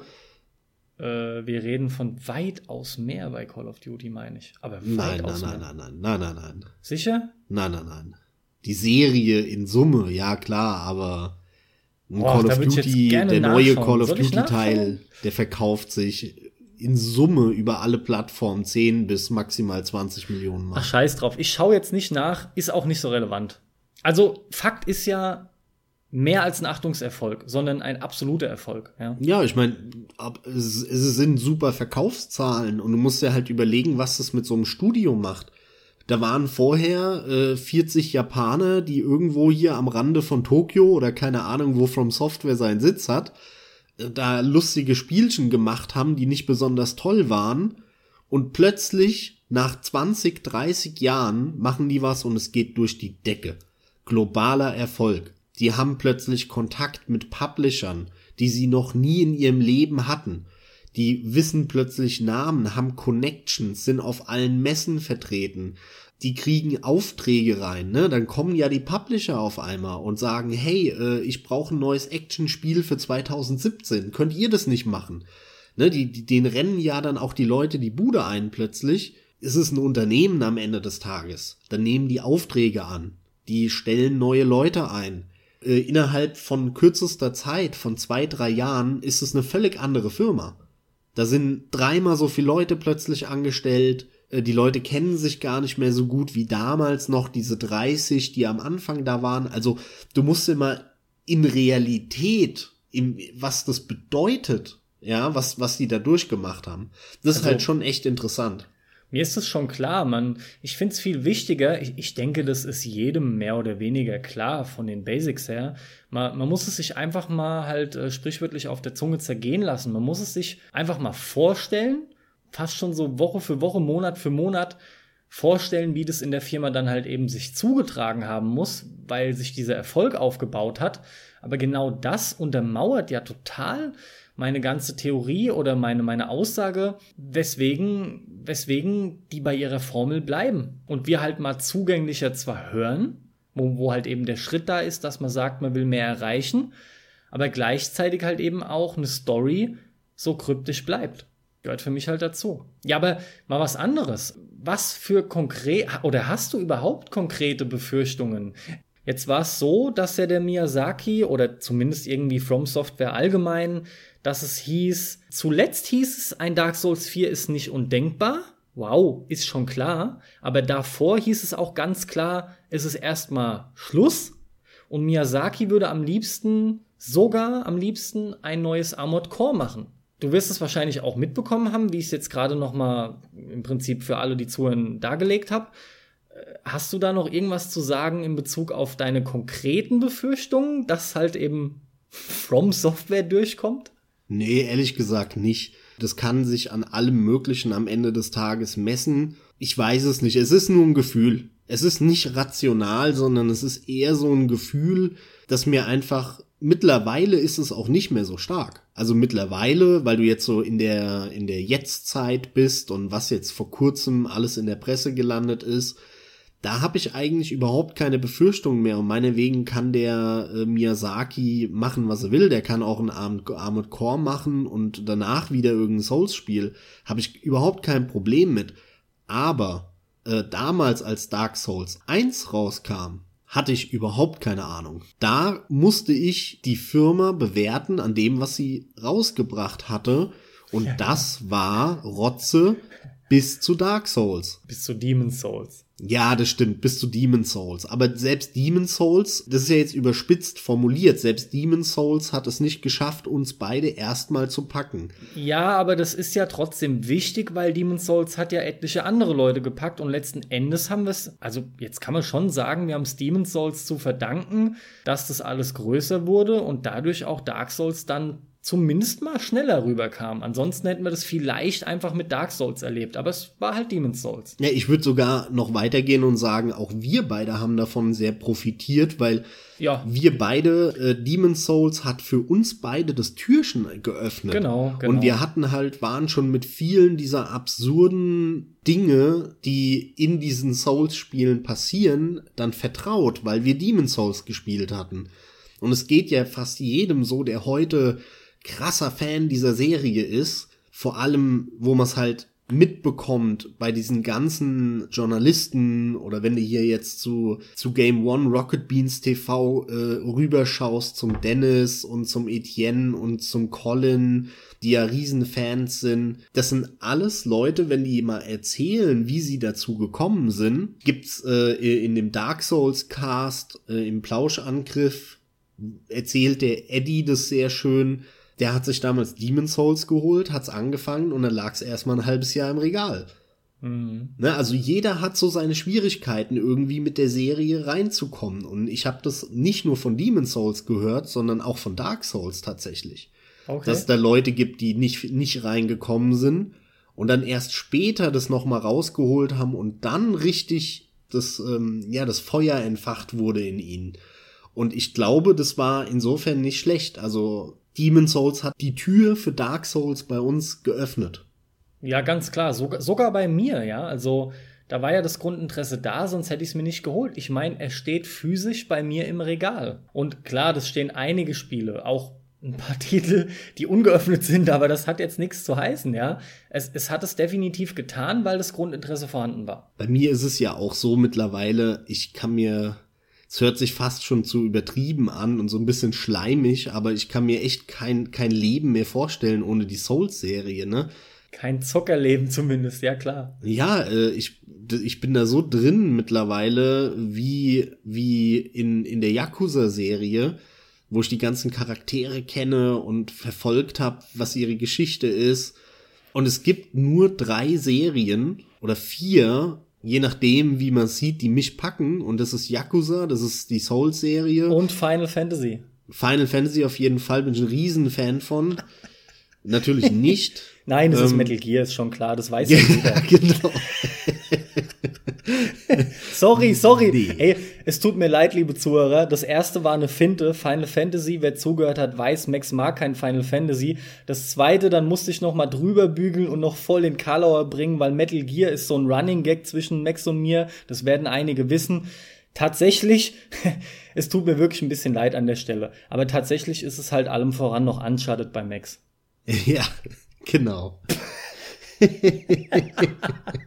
Dazu sage ich jetzt nichts, nee. Was, äh, aber jetzt mal im Ernst, was ist es denn? Was ist es denn noch, das dritte? Als richtige Serie würde ich eigentlich nur noch Mass Effect nennen. Stimmt, ähm, klar. es könnte noch als vierten, als vierte Serie Fallout hinzukommen, weil Fallout 3 und New Vegas, aber eigentlich sind es, ist es das gleiche Spiel. Fallout 3, New Vegas und Fallout 4, irgendwie sind die das gleiche Spiel so ein ja, bisschen. Ja, und es sind mir. auch nur die zwei, ne? Du hast die ersten beiden, die haben einen anderen Stellenwert. Genau, Oder die gefallen mir vor allem lange, lange, lange, lange nicht so gut. Ja. Und da, da wird's halt mit dem Begriff ja. Serie dann schwer. Aber genau, das ist, ist, ist ein Thema für, eine, für, für einen anderen Zeitpunkt, aber ähm, für mich ist die Souls-Serie einfach da, wo sie heute ist, ähm, diesen, diesen krassen Stellenwert, das will ich ja damit verdeutlichen, den es für mich hat. Und ich krieg nicht genug davon. Ich habe ähm, selbst den aktuellsten, den dritten Teil jetzt schon x-fach durchgespielt und mach den immer wieder an und äh, ich habe Teil 1 ewig gespielt und immer wieder ich komme davon nicht weg und mit Teil 1, mit Dark Souls hat es eben angefangen. Ähm, das war der Teil, der sich bei mir ins Gedächtnis gebrannt hat, wie kaum ein anderes Spiel und dieses Zocken, dieses Gefühl wie früher. Ich kenne das Spiel in und auswendig. Ich kann jeden Gegner auswendig. Ich beherrsche das Spiel. Ich habe Erfolgserlebnisse, die mir das Spiel gibt, weil es eben auf der anderen Seite mich auch bestraft durch die Systematik. Das hat mich einfach so umgehauen und es gilt bis heute und ich bin so dankbar, dass dieses Spiel dann rauskam. Im Zuge dessen habe ich tatsächlich dann, weil ich nicht genug bekommen habe und nachdem ich Dark Souls drei, vier mal durch hatte, übrigens auch ein Speedrun in elf Stunden dreißig ja, muss ich noch mal hier ganz sagen. In 11 Stunden 30 habe ich Dark Souls durchgespielt und zwar ohne Glitches und Bugs. Also, wenn du, ne, das, wenn, wenn du das so betonst, dann gehe ich mal von aus, das ist durchaus ein beachtenswertes Ding, oder? Dafür, dass du es jetzt nicht so ultra drauf anlegst, oder? Ja, absolut. Also äh, ich weiß nicht, wo der bugfreie Rekord liegt. Wahrscheinlich bei sechs Stunden oder sowas. Aber spiel das erstmal in elfeinhalb Stunden durch. Ja, das ist es halt, obwohl es mir heute Morgen aufgefallen ist und ich durchaus sehr überrascht war und auch noch zum, zum Freund gemeint habe, krass, jetzt hat's irgendwie gerade ein halbes Stündchen gedauert. Ich habe zwei, drei Bosse weggekloppt und bin schon wieder beim Schmied und renn schon wieder hier hinten rum. Was geht ab? Jetzt ja, aber unterschätzt das nicht. Du warst erstens overpowered wegen New Game Plus. Ja. Und zweitens mal ist das Spiel ganz schön lange hinten raus. Das haben wir ja trotzdem schon geklärt, was den Anfang angeht, dass ich overpowered war etc. Aber erstmal war der Eindruck so und verdammt, und eigentlich kann ich nichts weiter dazu sagen, weil du hast ja recht. Ich weiß halt nun mal nicht, wie lang es da nach hinten raus sich eventuell zieht. Ändert aber nichts an der Tatsache, dass es auch mir schon direkt vom ersten Teil an aufgefallen ist. Das lernst du sogar während des ersten Durchgangs wie viel besser du durchkommst, wenn du allein in die Mechanik nun mal eingestiegen bist.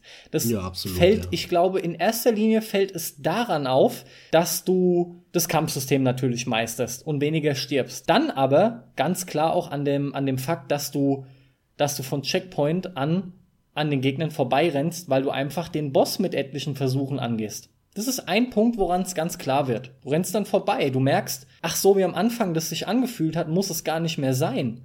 Ja, natürlich stellt jeder Gegner theoretisch noch eine Gefahr dar, aber ich kann auch einfach vorbeirennen und weiter versuchen. Und irgendwo ist die Akro-Range dann halt zu Ende und dann verfolgen sie mich auch nicht mehr. Ich will nur mal auf die, auf den Unterschied zu Demon's Souls zum Sprechen kommen, weil Mach. der ist für mich total wichtig bei dem Teil, weil Demon's Souls ja uns nicht so packen konnte, aber Dark Souls dann komplett umgehauen hat. Das Problem, was Demon's Souls hatte, war für mich persönlich, extrem stark diese grau-braunen, langweiligen Level. Du bist so häufig bis zum Ende des Spiels immer nur an grauen Texturen langgelaufen und es sah so trist und langweilig aus. Natürlich, das ist eine triste Welt, das ist mir schon klar, aber das sah langweilig aus. Und ich habe es ja ganz am Anfang auch schon gesagt, ich bin in Dark Souls gegangen mit dieser Erwartung. Und dann hat sich das aber als falsch herausgestellt und das habe ich total gefeiert. Ich meine, jeder, der Dark Souls durchgespielt hat, weiß, dieses ganze Waldgebiet bei Nacht.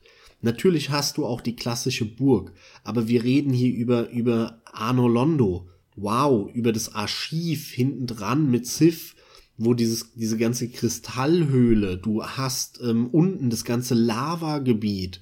Das sind, das sind so abwechslungsreiche Level, Painted World of Aramis? Genau, dieses ganze Schneegebiet da. So wichtig. Ähm, super. Abwechslungsreicher kann man es fast nicht mehr machen. Und Demon Souls war genau im Gegenteil. Das war so langweilig und grau, grau, grau Matsche. Und das hat mir gefehlt. Und auf der anderen Seite fand ich dieses ganze Heilungssystem in Demon Souls scheiße. Mit diesen Kräutern, was sie dann später auch nochmal in, in weiteren Serienteilen leider wieder eingeführt haben, muss ich sagen. Ich fand es in Dark Souls 1 perfekt, dass es nur, und zwar mit Betonung auf nur, diese Estus-Flakons gibt, die sich an Bonfeiern auffüllen und du gezwungen bist mit der Anzahl der, der Estus Flasks, die du hast, die du dann später auch leveln kannst, okay, ist ein Rollenspielsystem, mit der musst du durchkommen bis zum nächsten Bonfire. Und erst dann hast du quasi einen Spielfortschritt im klassischen Sinne. Ja. Und diese Systematik, so simpel das ist, so geil ist es auch. Hier, du hast fünf Estus Flasks, einmal benutzen, füllt irgendwie die Hälfte deiner HP wieder auf. Und mit diesen fünf Estus Flasks musst du jetzt zum nächsten Bonfire. Und erst dann füllen die sich wieder auf und dann hast du wieder Energie, um weiterzuspielen. Das ist so simpel, das ist so gut, wo das halt eben bei Demon Souls lange nicht so gut funktioniert hat, weil es halt aber auch keine offene Welt war. Das heißt, sie, sie mussten sich ja gar nicht so einen so einen Trick ausdenken, weil in Demon's Souls waren es einzelne Level. Und die Betonung von dir mit dem nur Estus Flasks beruht darauf, dass im zweiten halt eben noch die zusätzliche Heilmethode dazu kam, ne? Im zweiten und auch bei Bloodborne. Dark Souls 1 das war halt, ach, das war eh sehr klar strukturiert, das war sehr schön. Das liebe ich auch wieder am Dreier, aber ich will jetzt nicht wieder rüberschwenken. Ja, und es kam halt damit, dass sie eine Lösung brauchten, weil sie keine einzelnen Leveln haben. Sondern es ist eine offene Welt und du brauchst irgendwie Ankerpunkte jetzt in der offenen Welt. Und der Ankerpunkt in Demon's Souls war halt immer wieder der eine, nämlich der Nexus. Immer wieder zurück, ne, zum Level Nexus, Level Nexus, Level Nexus. Und bei Dark Souls war es eine zusammenhängende Welt. Du wurdest gar nicht mehr rausgerissen. Ich finde diese, diese ganze Systematik mit dem Nexus, finde ich völlig, die brauche ich nicht. Die, die ist einfach unnötig, sondern im Gegenteil, sie ist nicht nur unnötig, sie reißt mich auch raus. Ich will eine zusammenhängende Welt, in der ich ein Teil bin und in der will ich mich bewegen. Über die Geschichte kannst du es verargumentieren, dass du solche Bonfire hast. Das macht Bock, das ist cool, Später hast du dann ja in Dark Souls 1 auch das Teleportieren freigeschaltet, was auch ein geiles Erfolgserlebnis damals war, weil du nicht mehr ewig rumrennen musstest, um zum Händler XY zu kommen, sondern plötzlich konntest du dich dahin teleportieren. Wie, wie man halt mit so Gameplay-Elementen auch Erfolgserlebnisse im Spieler erzeugt hat. Einfach grandios. Das war halt der Riesenunterschied zu Demon's Souls am Ende des Tages obwohl ich, und das muss ich auch betonen, äh, nachdem ich dann eben nicht genug bekommen habe von Dark Souls und es drei, viermal durchgezockt habe, zurückgekehrt bin zu Demon Souls und mich da dann noch mal ein bisschen reingebissen habe und es auch zweimal hintereinander dann durchgezockt habe. Klar, du warst drin und wolltest wissen, was hat er noch zu bieten und hast es ja auch durchaus genossen. Ja, mir hat es dann wesentlich mehr Spaß gemacht aber es war eigentlich halt so eine Art Ersatz für Dark Souls. Ja. Weil ich das jetzt halt schon so in- und auswendig kannte zu dem Zeitpunkt. Ich wollte aber mehr. Und dann war Demon's Souls ein cooler Ersatz. Und dann habe ich das halt noch äh, zweimal durchgespielt. Und war dann auch froh, ne, weil ich im, ja, ein Spiel, was ich im Regal hatte, dann endlich durchgezockt hatte und, und, und, ne. Das gehört ja alles dazu. Das ist halt auch interessant, wie sich die Wahrnehmung dann ändert. Vorher hast du es nicht durchgespielt, dann kommt ein Nachfolger, der dich total umhaut und deswegen spielst du dann den Vorgänger, der dich vorher nicht gepackt hat, nochmal irgendwie 50 Stunden und zweimal durch. Also ist schon interessant, wie die Wahrnehmung sich dann verändert äh, auf so ein Spiel. Definitiv, aber man kam halt in Dark Souls besser rein. Also, obwohl da der Begriff zugänglicher irgendwie gefühlt noch nicht gefallen war, Zumindest hatte ich das nicht wahrgenommen. Das kam erst ab dem zweiten, meiner Meinung nach. Definitiv, da kam auch erst die Angst, dass es leichter wird. Ja, Vorher ja, war davon überhaupt ja, nicht die Rede. Ja, ja. genau. Du bestätigst es ja auch gerade. Aber ähm, da war das schon der Fall. Der, der ganze Zugang war aus allem von dir genannten, ja, muss ich jetzt nicht wiederholen, war das einfach besser. dadurch hatte man den Zugang zu diesem Spielkonzept und genau deswegen war dann der erste möglich, will ich fast schon sagen. Gehen wir mal auf andere Punkte noch ein, oder? Definitiv das Leveldesign. Du hast zwar jetzt gerade auch zuletzt noch mal den Nexus angesprochen und dass der in deinen Augen redundant ist und du es vor allem auch eigentlich nicht möchtest. Äh, ich will aber noch mal betonen, wie geil ich das empfunden habe, dass die Welt von Dark Souls zusammenhängend war. Auch das von dir angesprochene Teleportieren erst zum Schluss kam.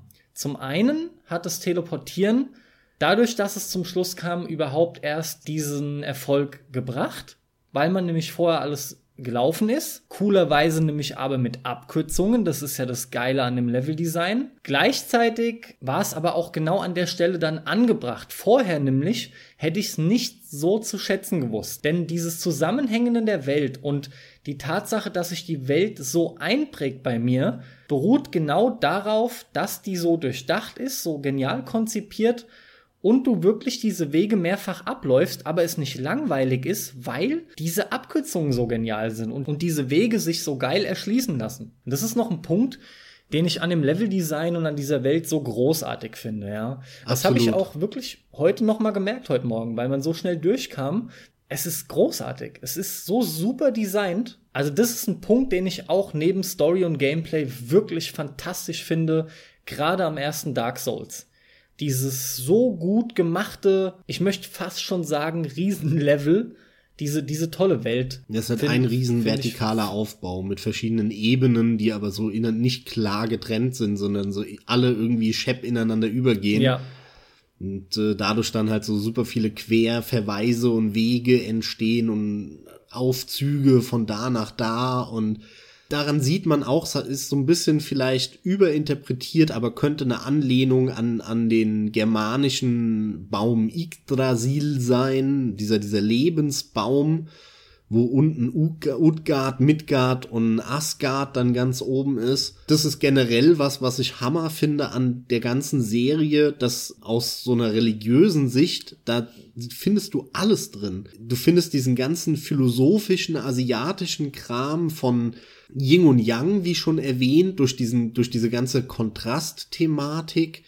Ähm, es gibt aber auch Elemente von Zen-Buddhismus mit dieser ganzen Meditiererei und diesem bewussten Handeln. Auf der anderen Seite hast du dann aber auch die Götter, die in dieser Fantasy-Welt drin sind, wo aber gar nicht unterschieden wird, sind es jetzt Naturgötter, der Tod zum Beispiel, ne, Nito oder halt dann Gwyn, der, der Sonnengott, irgendwie sind's ja so, so eine Art Naturgötter, ähm, weil sie diese natürlichen Elemente repräsentieren. Ja. Auf der anderen Seite, der, der Sonnengott, das ist schon wieder Monotheismus. Du kannst da so viel an religiösem Kram auch rein interpretieren und alles hat irgendwie seinen Anteil in der Geschichte. Irgendwie das alles repräsentiert auf die eine oder andere Art und Weise und das finde ich ganz geil. Weil es ist halt nicht nur so, dass du nur Naturreligionen da repräsentiert hast und es eine Welt ist, wo es nur irgendwie den Baumgott und den Erdengott gibt. So, nein, da ist alles drin. Das bezieht sich halt auch mehr auf den geschichtlichen Hintergrund. Das stimmt, mit dem, klar. Mit dem du dich halt nun mal mehr auseinandergesetzt hast, was ja auch in der Folge jetzt klarer wird. Mir geht halt noch das ganze Leveldesign durch den Kopf und an der Stelle nochmal erwähnt, dass ich Anor Londo, beziehungsweise die Ankunft in Anor Londo auch als krassen Magic Moment drin habe, beziehungsweise du ja auch, den wir auch in unserer ersten oder zweiten Magic Moments Folge haben. Ich weiß es gerade nicht mehr. Das war phänomenal und worauf ich aber hinaus will in Bezug auf die ganze Gestaltung der Welt und dieses Design und vor allem auch Level- bzw. Abschnittsdesign. Ich bin mir jetzt nicht mehr sicher, ob ich es schon mal erzählt habe, aber wenn nicht, machen wir einen auf Gunnar Lott etc. und Anekdoten, da was noch hin, ist völlig egal, ja. Mehrfach Anekdoten sind auch erlaubt, kein Thema. Ist ganz einfach der Fakt, wenn man in Anno Londo ankommt und die ersten paar Schritte tätigt, Bonfire erledigt, die Wendeltreppe runter, man. Es ist ein Aufzug, keine Wendeltreppe. Es ist echt ein Aufzug am Anfang, ja. Ach ja, Tatsache, das ist ein Aufzug. Und später also du gehst dann noch Turm, so einmal kurz eine Wendeltreppe runter vom Aufzug wirklich richtig. runter, wo dann genau, dieser Gargoyle dann, angeflogen Genau, kommt. dann kommt genau, dann kommt dieser Mitboss oder stärkerer Gegner und dann kommt der Turm, den du drehen kannst mit diesem Hebel, ne? Nein. Nein? Wo kommt nee, du der? musst dann durch die Kathedrale erst Das ist ja das, worauf Turm, ich hinaus will, aber grundsätzlich ist da hinten dran geradeaus nach da dem ist Gargoyle. Der, ja, genau, aber der genau, ist so genau, gedreht, genau. dass aber, du erstmal nicht hinkommst. Aber ich wollte jetzt auch nicht das Ganze durchgehen, wie man da durch muss, sondern nur, ach, ich bin das im Kopf gerade durchgefahren und bin erstmal nur die gerade Strecke durchgelaufen. Es geht darum, dass die meisten Spiele einen ja mit Pfeilen etc. darauf hinweisen, wo man lang soll. Und du wirst damit erschlagen und fühlst dich schon fast wie ein Idiot. Und ich glaube, während ich das erzähle, ich habe das schon gesagt, weil ich nicht innehalten konnte. Ja. Ich hab's schon in mal erwähnt. In der Magic ne? Moments Folge in, hast du das erzählt. In dem Podcast, ja.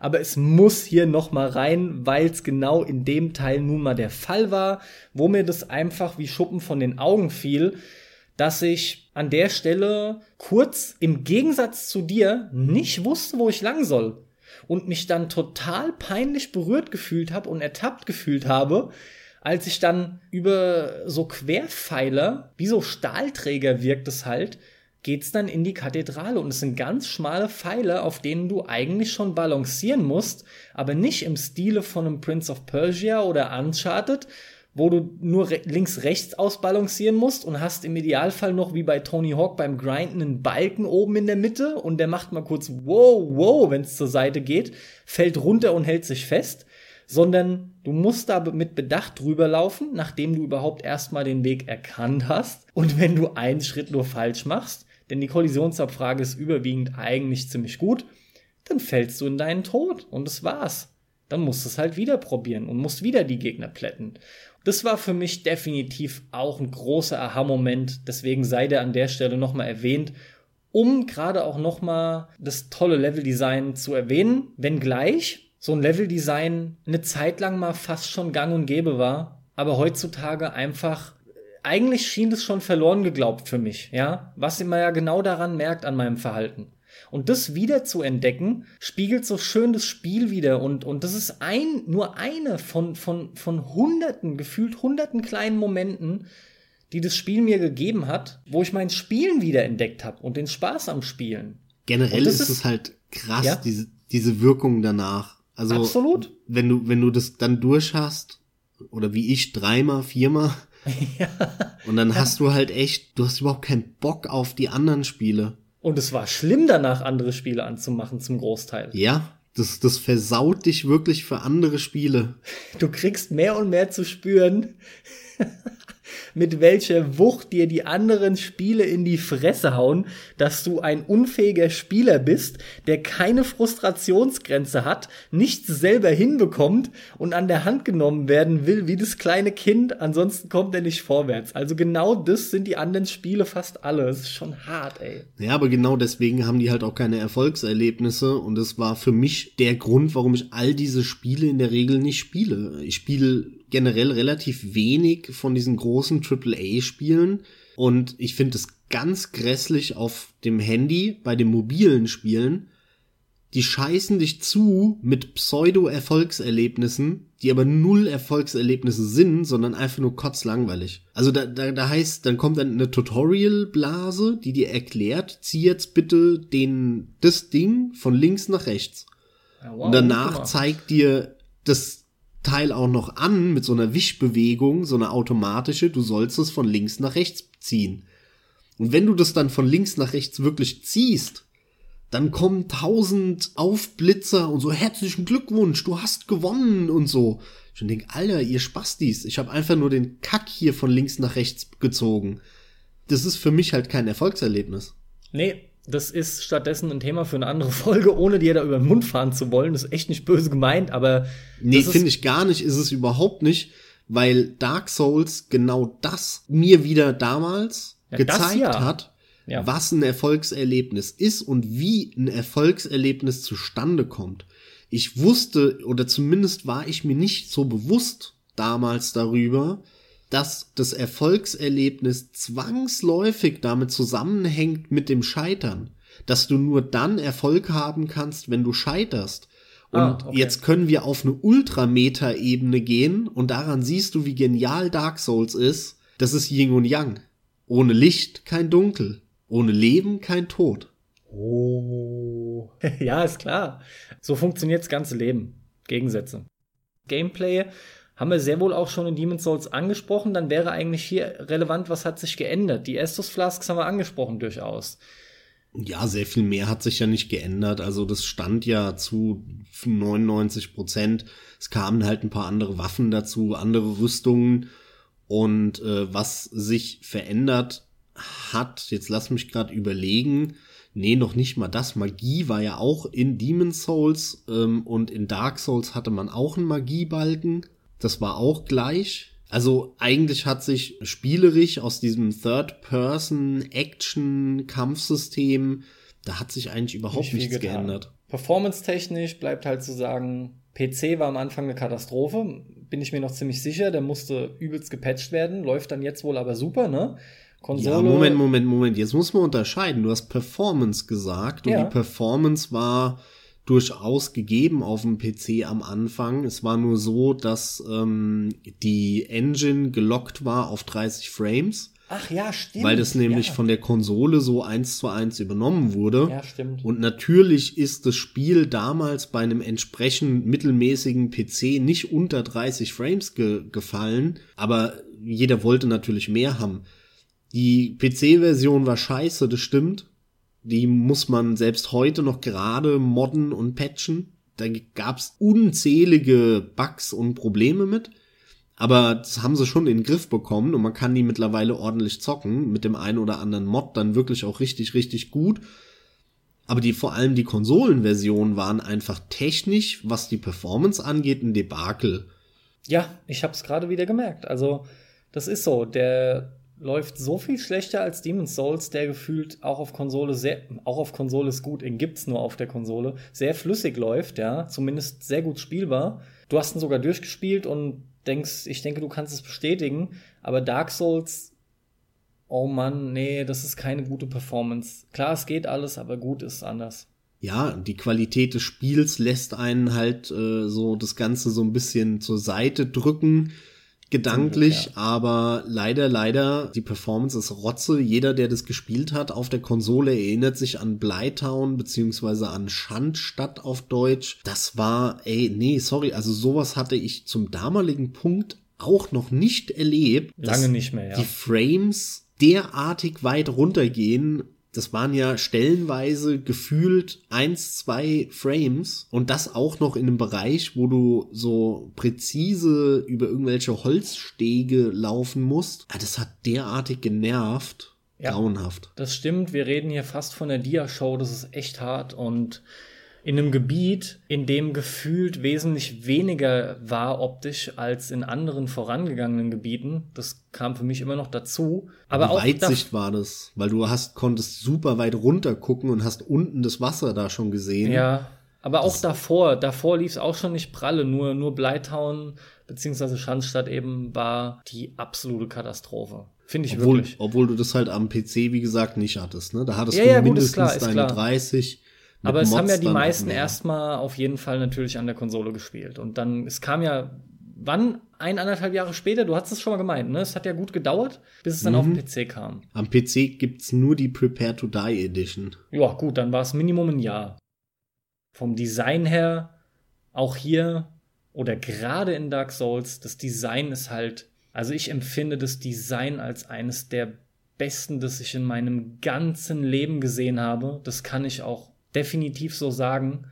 Ich finde es auch so geil in Bloodborne und ich feiere es auch wieder dermaßen ab in Dark Souls 3.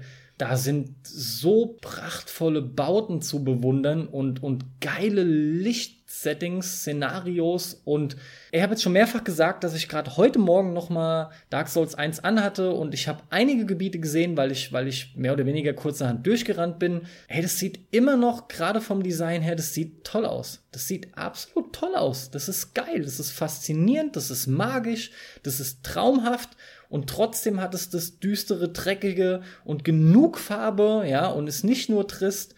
Es ist eine geile Mischung. Es ist so gekonnt genau diese Brücke geschlagen zwischen all dem. Ja, was halt bemerkenswert ist, ist diese realistische Architektur, die die benutzen. In anderen Spielen, da hast du irgendeinen Raum, der irgendwo über einem anderen ist, wo du sofort weißt, okay, das ist ein Videospiel-Level, weil in Wirklichkeit wäre das niemals so gebaut. Selbst wenn es physikalisch möglich wäre, würde das keiner so bauen. Und in Dark Souls und der gesamten Serie hast du halt einen ganz großen Augenmerk auf so einer konsistenten Architektur, wie sie auch in echt sein könnte, als Voraussetzung eigentlich. Du kannst dann aber auch überall hin. Du kommst dann äh, zum über Umwege zu einem großen Haus, das sind halt so Dinge, womit diese Serie spielt. Du kommst dann erstmal ins erste Obergeschoss. Die Treppe ist aber zu. Und dann läufst du da lang und kommst durch irgendein Fenster wieder raus an eine Klippe. Und an der Klippe gehst du dann runter und kommst dann erst nach einer Viertelstunde wieder zurück zu dem Haus und bist dann erst im Erdgeschoss. Solche Level auf, ja, Strukturen, haben die halt immer wieder in ihren Spielen. Und wenn man sich da mal dran gewöhnt hat, an diesen logischen, realistischen Aufbau, der das Ganze auch irgendwie verständlich macht, das Leveldesign, wo du nicht auswendig lernen musst im klassischen Sinne, sondern du weißt schon vorher, ja, dahinter muss halt noch ein Raum sein. Das finde ich gerade sehr wichtig, dass du das ansprichst. Ja, das ist ein entscheidender Punkt. Ja, das, das logisch dafür steht die Serie. Das ja. macht die halt aus. Ja, das, das finde ich nämlich wirklich fantastisch. Es gibt immer wieder diese Momente, da ist dir absolut klar, äh, weil du irgendwie einen Raum siehst oder, oder die Architektur von außen und du, du weißt sogar schon, wie du hinkommst. Das gibt es durchaus oft genug.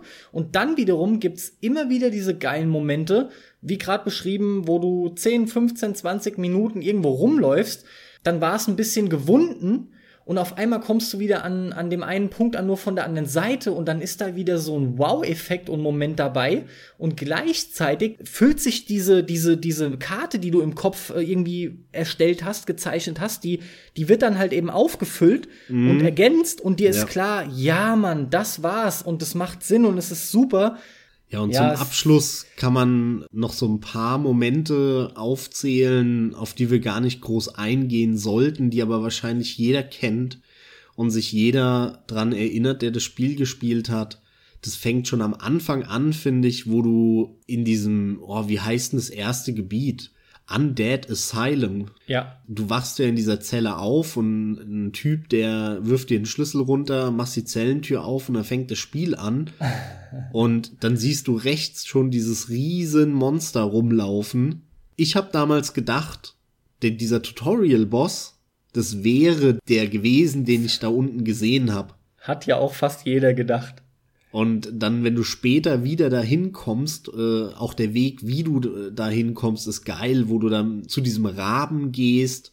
Der Rabe ist übrigens, wird spekuliert aktuell, ist ein ganz wichtiges Story-Element, weil der Rabe nämlich die Göttin Vekra oder so ist. Ist er die Göttin Vekra oder kann er sie sein? Nee, er soll, er ist die, glaube ich. Also das wird nicht spekuliert, sondern was jetzt kommt, wird spekuliert. Mir ist es gerade nicht klar, weil du so ausgedrückt hast. Nee, nee, also der Rabe ist die Göttin Vekra oder WK. Ja. Und du findest in Dark Souls 1 wurde alles verbannt, was mit dieser Göttin zu tun hat.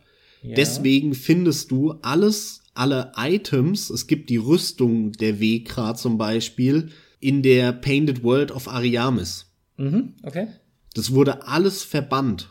Der Weg hin zu diesem Gebiet ist ja auch versteckt. Das war wohl eine bewusste Tat von Quinn, der nämlich Angst hatte, sein Reich zu verlieren an diese Göttin Vekra, die wohl auch ultra stark sein muss, aber die Strippen im Hintergrund sieht. Und das ist die, die dich ganz am Anfang von Dark Souls aus diesem Undead Asylum rausholt und nach Lordran zum Firelink Shrine setzt. Und es gibt Andeutungen jetzt im dritten Teil, dass diese Göttin noch mal ultra wichtig wird. So viel nur okay. dazu. Da wird gerade spekuliert, dass das äh, eine Brücke sein kann, wie dieser endlose Zyklus zwischen Dunkel und Licht äh, beendet ja, gut. wird. Gut, aktuell natürlich wegen dem dritten ist dann auch klar, ja. Aber äh, das ist mal wieder so, ich bin halt in meiner Dark Souls Story Phase im Moment, ohne Scheiß, ey. Ist ja auch Man okay, merkt es ein auch wenig. gegönnt. Aber das fand ich halt geil, wie du dann wieder zurückkehrst zu diesem Undead Asylum und dann ist da, fällst du durch den Boden durch und dann bist du erst bei dem Boss, den du 40 Stunden vorher schon gesehen hast und was das für ein geiles Gefühl ist. Ja, aber ich weiß nicht, also ich, ich meine, mich richtig daran zu erinnern, wenn ich jetzt sage, dass ich das nicht gerafft habe am Anfang. Ich habe es im Nachhinein erst gerafft. Was meinst du Dass, jetzt? dass der Boss hinter den Gittern, das sei nochmal erwähnt, hinter den Gittern, den man am Anfang schon sieht, wo man vorbeiläuft durch einen schmalen Gang, Ja. das nicht der Tutorial-Boss ist. Ja, genauso ging's mir auch. Erst 40 Stunden später raffst du das. Genau. Und dann rechnest du nicht damit und es ist einfach ein geiles Gefühl. Genauso ging's mir auch. Was ich auch noch Hammer fand, welcher, welcher Moment war, wenn du unten hinter dieser Spinnen, diesen, diesem Spinnengegner unten bei, Schanzstadt. ja, hinter Bleitown, wie heißt denn dieses Vieh nochmal, diese Spinne? Die, die, die Dame, die Spinnendame, Ja. ist Quelak. Genau, genau, Quilak. Und danach kommst du ja in dieses Lavagebiet. Ja. Oh, das hat mich so geflasht, wie Super. du da runterläufst und du siehst diesen Lavasee und dieses Riesenmonster da schon, dieses Lavamonster da liegen. Und was, wie mir der, wie mir der Kackstift gegangen ist, als ich da dann hingelaufen bin und mir diese Magierrüstung, diese schwarze Kutte, die da liegt, geholt habe, Ja, die ich ultra geil finde. Optisch übrigens meine liebste Rüstung in Dark Souls 1. Das hat mich so gekickt alles, also das werde ich auch nie vergessen. Es gab viele fantastische Momente, auf jeden Fall. Ganz im Ernst, auch schon nur ganz zu Beginn, wenn du an den Filing Shrine kommst, ja. Das ist Mhm. schon fantastisch. Äh, übrigens kann ich jetzt noch mal sagen, die Musik vom Filing Shrine aus Dark Souls 1 ist die beste Filing Shrine Musik. Ja, die ist ja, großartig. die hat Definitiv. einfach, die verkörpert wirklich irgendwie fast alles gleichermaßen, was auch das Spiel letzten Endes in sich trägt. Das, ja, ich weiß nicht, also die, ich finde, die Musik verkörpert sehr wohl was Hoffnungsvolles, als aber auch dieses irgendwie Triste und gleichzeitig Hoffnungslose. Da, da stecken so viele Facetten drin in diesem Lied, ja. Und vor allem aber eben transportiert es so schön dieses, dieses heim, heimelige Gefühl. Ich finde es ganz großartig, ja. Das schafft der dritte auch in dem Maße nicht, obwohl wir uns letztens drüber unterhalten haben, wo du meintest, ja, die ist beim ersten Mal nicht so geil, beim fünften Mal nicht, aber wenn man sie halt hundertmal gehört hat, geht die schon in Ordnung und es Wie stimmt. Halt, wie halt mit die- jeder. dann ist sie wirklich auch super soweit und du hast da auch so ein durchaus wohliges Gefühl, aber im ersten Dark Souls, bam, grandios. Ja, absolut. Wenn du auf deinen ersten schwarzen Ritter triffst, verdammt nochmal. Allein auch sowas, das fand ich so beeindruckend, ja. Ebenfalls das erste Mal, wenn du in Andertburg hochkommst und der Drache vor dir kurz aufsetzt auf der Mauer, genau auf deinem Weg und fliegt dann hoch und die Kamera geht auch leicht hoch und er erhebt sich so gegen die Sonne in Richtung untergehende Sonne und du siehst hinten dran noch die Burgmauer. Ey, das sieht fantastisch aus und du hast auch erstmal wieder so ein das ist so ein, so, ein, so ein respektvoller Eindruck, den du halt auch hast, ne, und bekommst. Da ist einfach nur ganz kurz, Leute, wirklich von links fliegt der Drache rein, setzt da auf. Du, du hältst einfach nur inne und denkst dir, wow, alles klar, was ist jetzt los? Und der Drache fliegt wieder weg und erstmal bleibst du fast nur angewurzelt stehen und denkst dir, fuck, was ist jetzt los, ja? Nachdem du dich lediglich durch ein paar Zombies gemetzelt hast. Aber das, was ich gerade beschreibe, dieser Mini-Wow-Moment, kommt nach, je nachdem, wie man halt spielt, zwischen 10 und 30 Minuten, sage ich jetzt mal. Also es ist am Anfang, total am Anfang. Vor allem ist es auch wieder so typisch für die Serie, weil du Ja, genau. dann von dem Drachen erstmal wieder eine Stunde, zwei, drei, vier nichts mitbekommst. Ja, super. Und dann, wenn du dann den ersten Boss gelegt hast und eigentlich voll die dicken Eier hast und da langläufst und sagst, yeah, Mann, ich habe den fetten Boss hier gerade gelegt, dann Absolut. willst du über die Brücke laufen und dann kommt der Drache wieder und fetzt dich weg, ja? Ja. Das ist Oder wieder so typisch Souls, Leute- wofür du halt die, die Entwickler küssen könntest. Ganz im Ernst, allein schon die Undead-Burg, Undead-Burg, wie auch immer jetzt, ja, ist klar. Leute, spielt das Spiel, verdammt nochmal, spielt das Spiel. Es gibt da echt kaum eine Ausrede für eigentlich. Und ist mir zu schwer, ist mir zu hart, glaubt mir. Das ist die allerschlechteste Ausrede, die man nehmen kann. Das sei noch mal zum Schluss erwähnt. So geile Momente. Nach dem Drachen kommen Momente wie, man findet ein Bonfire. Man sieht an dem Bonfire schon oben eine Leiter. Die kann man später runterkicken. Dann tut sich halt eine geile Abkürzung auf. Ein, ein kleines Stückchen weiter, wirklich nicht viel weiter, kommt eine geile Falle. Da, da, da zünden Gegner ein Fass an. Das rollen die die Treppe runter. Und ich behaupte mal, beim ersten Mal, wenn man da ankommt, man rennt natürlich rein, ab, rein in die scheiß Falle. Aber das sind alles so, Leute, das Spiel ist wirklich gespickt mit Wow-Momenten. Das ist so phänomenal. Also ich fand es auch grandios, ähm, wo du später nach diesem Bossgegner, der sich dupliziert, mhm, mh. also der Bossgegner von diesem Skelettgebiet ist das ja, und dann gehst du da ja hinten diese, diese Leiter hoch, dann kommt ein Abschnitt über dieser Lava-Welt, der stockdunkel ist. Und das fand ich auch ganz, ganz geil. Also erstens mal, dass die diese Lava-Welt unten kombiniert haben mit dieser ganzen Skelett- und Todesunterwelt, weil das ja so, du, du merkst, die sind verbunden. Das ist irgendwie auf der gleichen Map. Und ich fand's fantastisch, so ein Level äh, zu spielen, das stockdunkel ist wo du dann deine Lampe rausholen kannst und dann lagen da ja am Anfang diese Glühwürmchen oder was auch immer für Items das sind. Ich weiß nicht genau, wie die heißen nochmal. Ich fand es einfach geil. Das, das war was, damit habe ich nicht gerechnet, dass die jetzt wirklich so solche Kaliber auspacken und sagen, okay, jetzt, jetzt äh, nehmen wir dir halt mal das Licht. Ja. Das fand ich einfach geil, weil das so komplett neue spielerische Elemente dann wieder eingeführt hat oder die, dieses Geheimlevel unten hinter, hinter Bleitown, unten bei dem Sumpf, wo du dann den Stamm runtergehst und dann an diesem riesen See rauskommst mit dieser Hydra, wo dann auch dieser, dieser Drachen-Covenant ist. Ja, ja. Auch super geil. Was ein, was ein Magic Moment das für mich war, da rauszulaufen, nachdem du diese ganzen scheiß äh, Fluchfrösche geplättet hast, diese Glubschi-Frösche die auch jeder kennt, der Dark Souls gespielt hat. Ja, die auch jeder hasst, der Dark Souls gespielt hat. Genau. Das war so geil, da an diese, diese, diese Sandhügel lang zu laufen und du kommst da raus, guckst nach links, siehst diese Hydra auf dich zuschwimmen und schon irgendeine Rotze auf dich spucken und du drehst dich um, läufst nach rechts über den Hügel drüber und oh geil, Bonfire. Ja, Mann. Und direkt hin, ja. ja. Also es ist einfach so gut gemacht und so gut aufgebaut gewesen und es gibt in diesem Spiel echt so viel Magic Moments.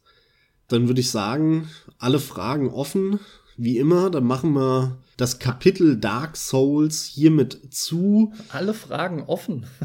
ja. Wie alle Fragen offen. Ach so, es, für die anderen halt. Weil es viel zu viele Fragen gibt, die wir in unserem Podcast leider gar nicht alle so in der Zeit beantworten können. Oh, okay. Wir haben euch einen Einblick gegeben in die Dark Souls Welt und vor allem euch gezeigt, dass wir dieses Scheißspiel verdammt nochmal richtig lieben das hat uns so viel gegeben. Man kann es einfach nicht in Worte fassen. Das sind so, so geile Gefühle, die, die ich damit verbinde und du ja auch. Ja, man, man, man ist da häufig echt ein bisschen sprachlos. Leider. Weil man das rational gar nicht so unbedingt erfassen kann. Aber wir haben es versucht, hoffentlich genau, erfolgreich. Genau. Das ist es halt. Wir haben es wirklich versucht, so gut wie es geht rüberzubringen. Ich hoffe erneut, dass einige Leute, die das jetzt hoffentlich hören, und es noch nicht gespielt haben, in den Genuss kommen werden und sich rantrauen. Deswegen betone ich auch immer so oft die ganzen Punkte mit dem Schwierigkeitsgrad, die man so hört und dass die überhaupt nicht so gravierend sind. Immer wieder halt der Appell, spielt das einfach. Na klar, wenn ihr grundsätzlich irgendwie mit Action-Rollenspielen nichts anfangen könnt, wird auch das nicht euer Spiel sein. Das ist irgendwie schon klar. Aber alle anderen, die sich auch nur ein Fünkchen dafür begeistern können, sollten sich das angucken. Schaut euch ruhig Dark Souls 1 wie auch wir beide zuerst an und probiert nicht zwingend mit Demon's Souls einzusteigen. Ähm, denn wie der Mexer schon gesagt hatte, äh, sind die, sind die Story unabhängig. Da verpasst ihr gar nichts. Ihr braucht nicht zu denken, dass man den ersten gespielt haben muss. Wenn ihr uns so sehr liebt wie wir Dark Souls, dann seid doch so nett und schenkt uns eine Sternebewertung, eine 5-Sterne-Bewertung auf iTunes. Noch lieber sind mir in der Tat die reinen Kommentare von euch. um einfach Diskussionen zu starten. Eure Meinung interessiert mich sehr, beziehungsweise ich spreche da auch für dich, Max, die interessiert uns. Wir steigen da gerne äh, drauf ein, damit der Cast größer wird, auch noch mehr erreicht, hoffentlich auch mehreren gefällt. Auf Max. jeden Fall, vor allem habt ihr echt alle Möglichkeiten, euch zu beteiligen, euch zu liken oder wo auch immer, auf Facebook, auf Twitter, auf unserer Homepage, auf Soundcloud. Äh, mittlerweile sind wir auch bei Patreon, wo ihr uns unterstützen könnt. Ihr habt da alle Möglichkeiten. Wir freuen uns drauf. Im nächsten Teil unserer kleinen Miniserie beschäftigen wir uns mit der kleinen hässlichen Schwester der Serie, nämlich Dark Souls 2. Mit dem netten Nachfolger von Dark Souls, ja. Genau. Also, damit äh, entlassen wir euch in die Freiheit. Danke fürs Zuhören und von mir einfach nur ein Tschö. Von mir abermals viel Spaß beim Zocken und diesmal von mir noch Praise the Sun.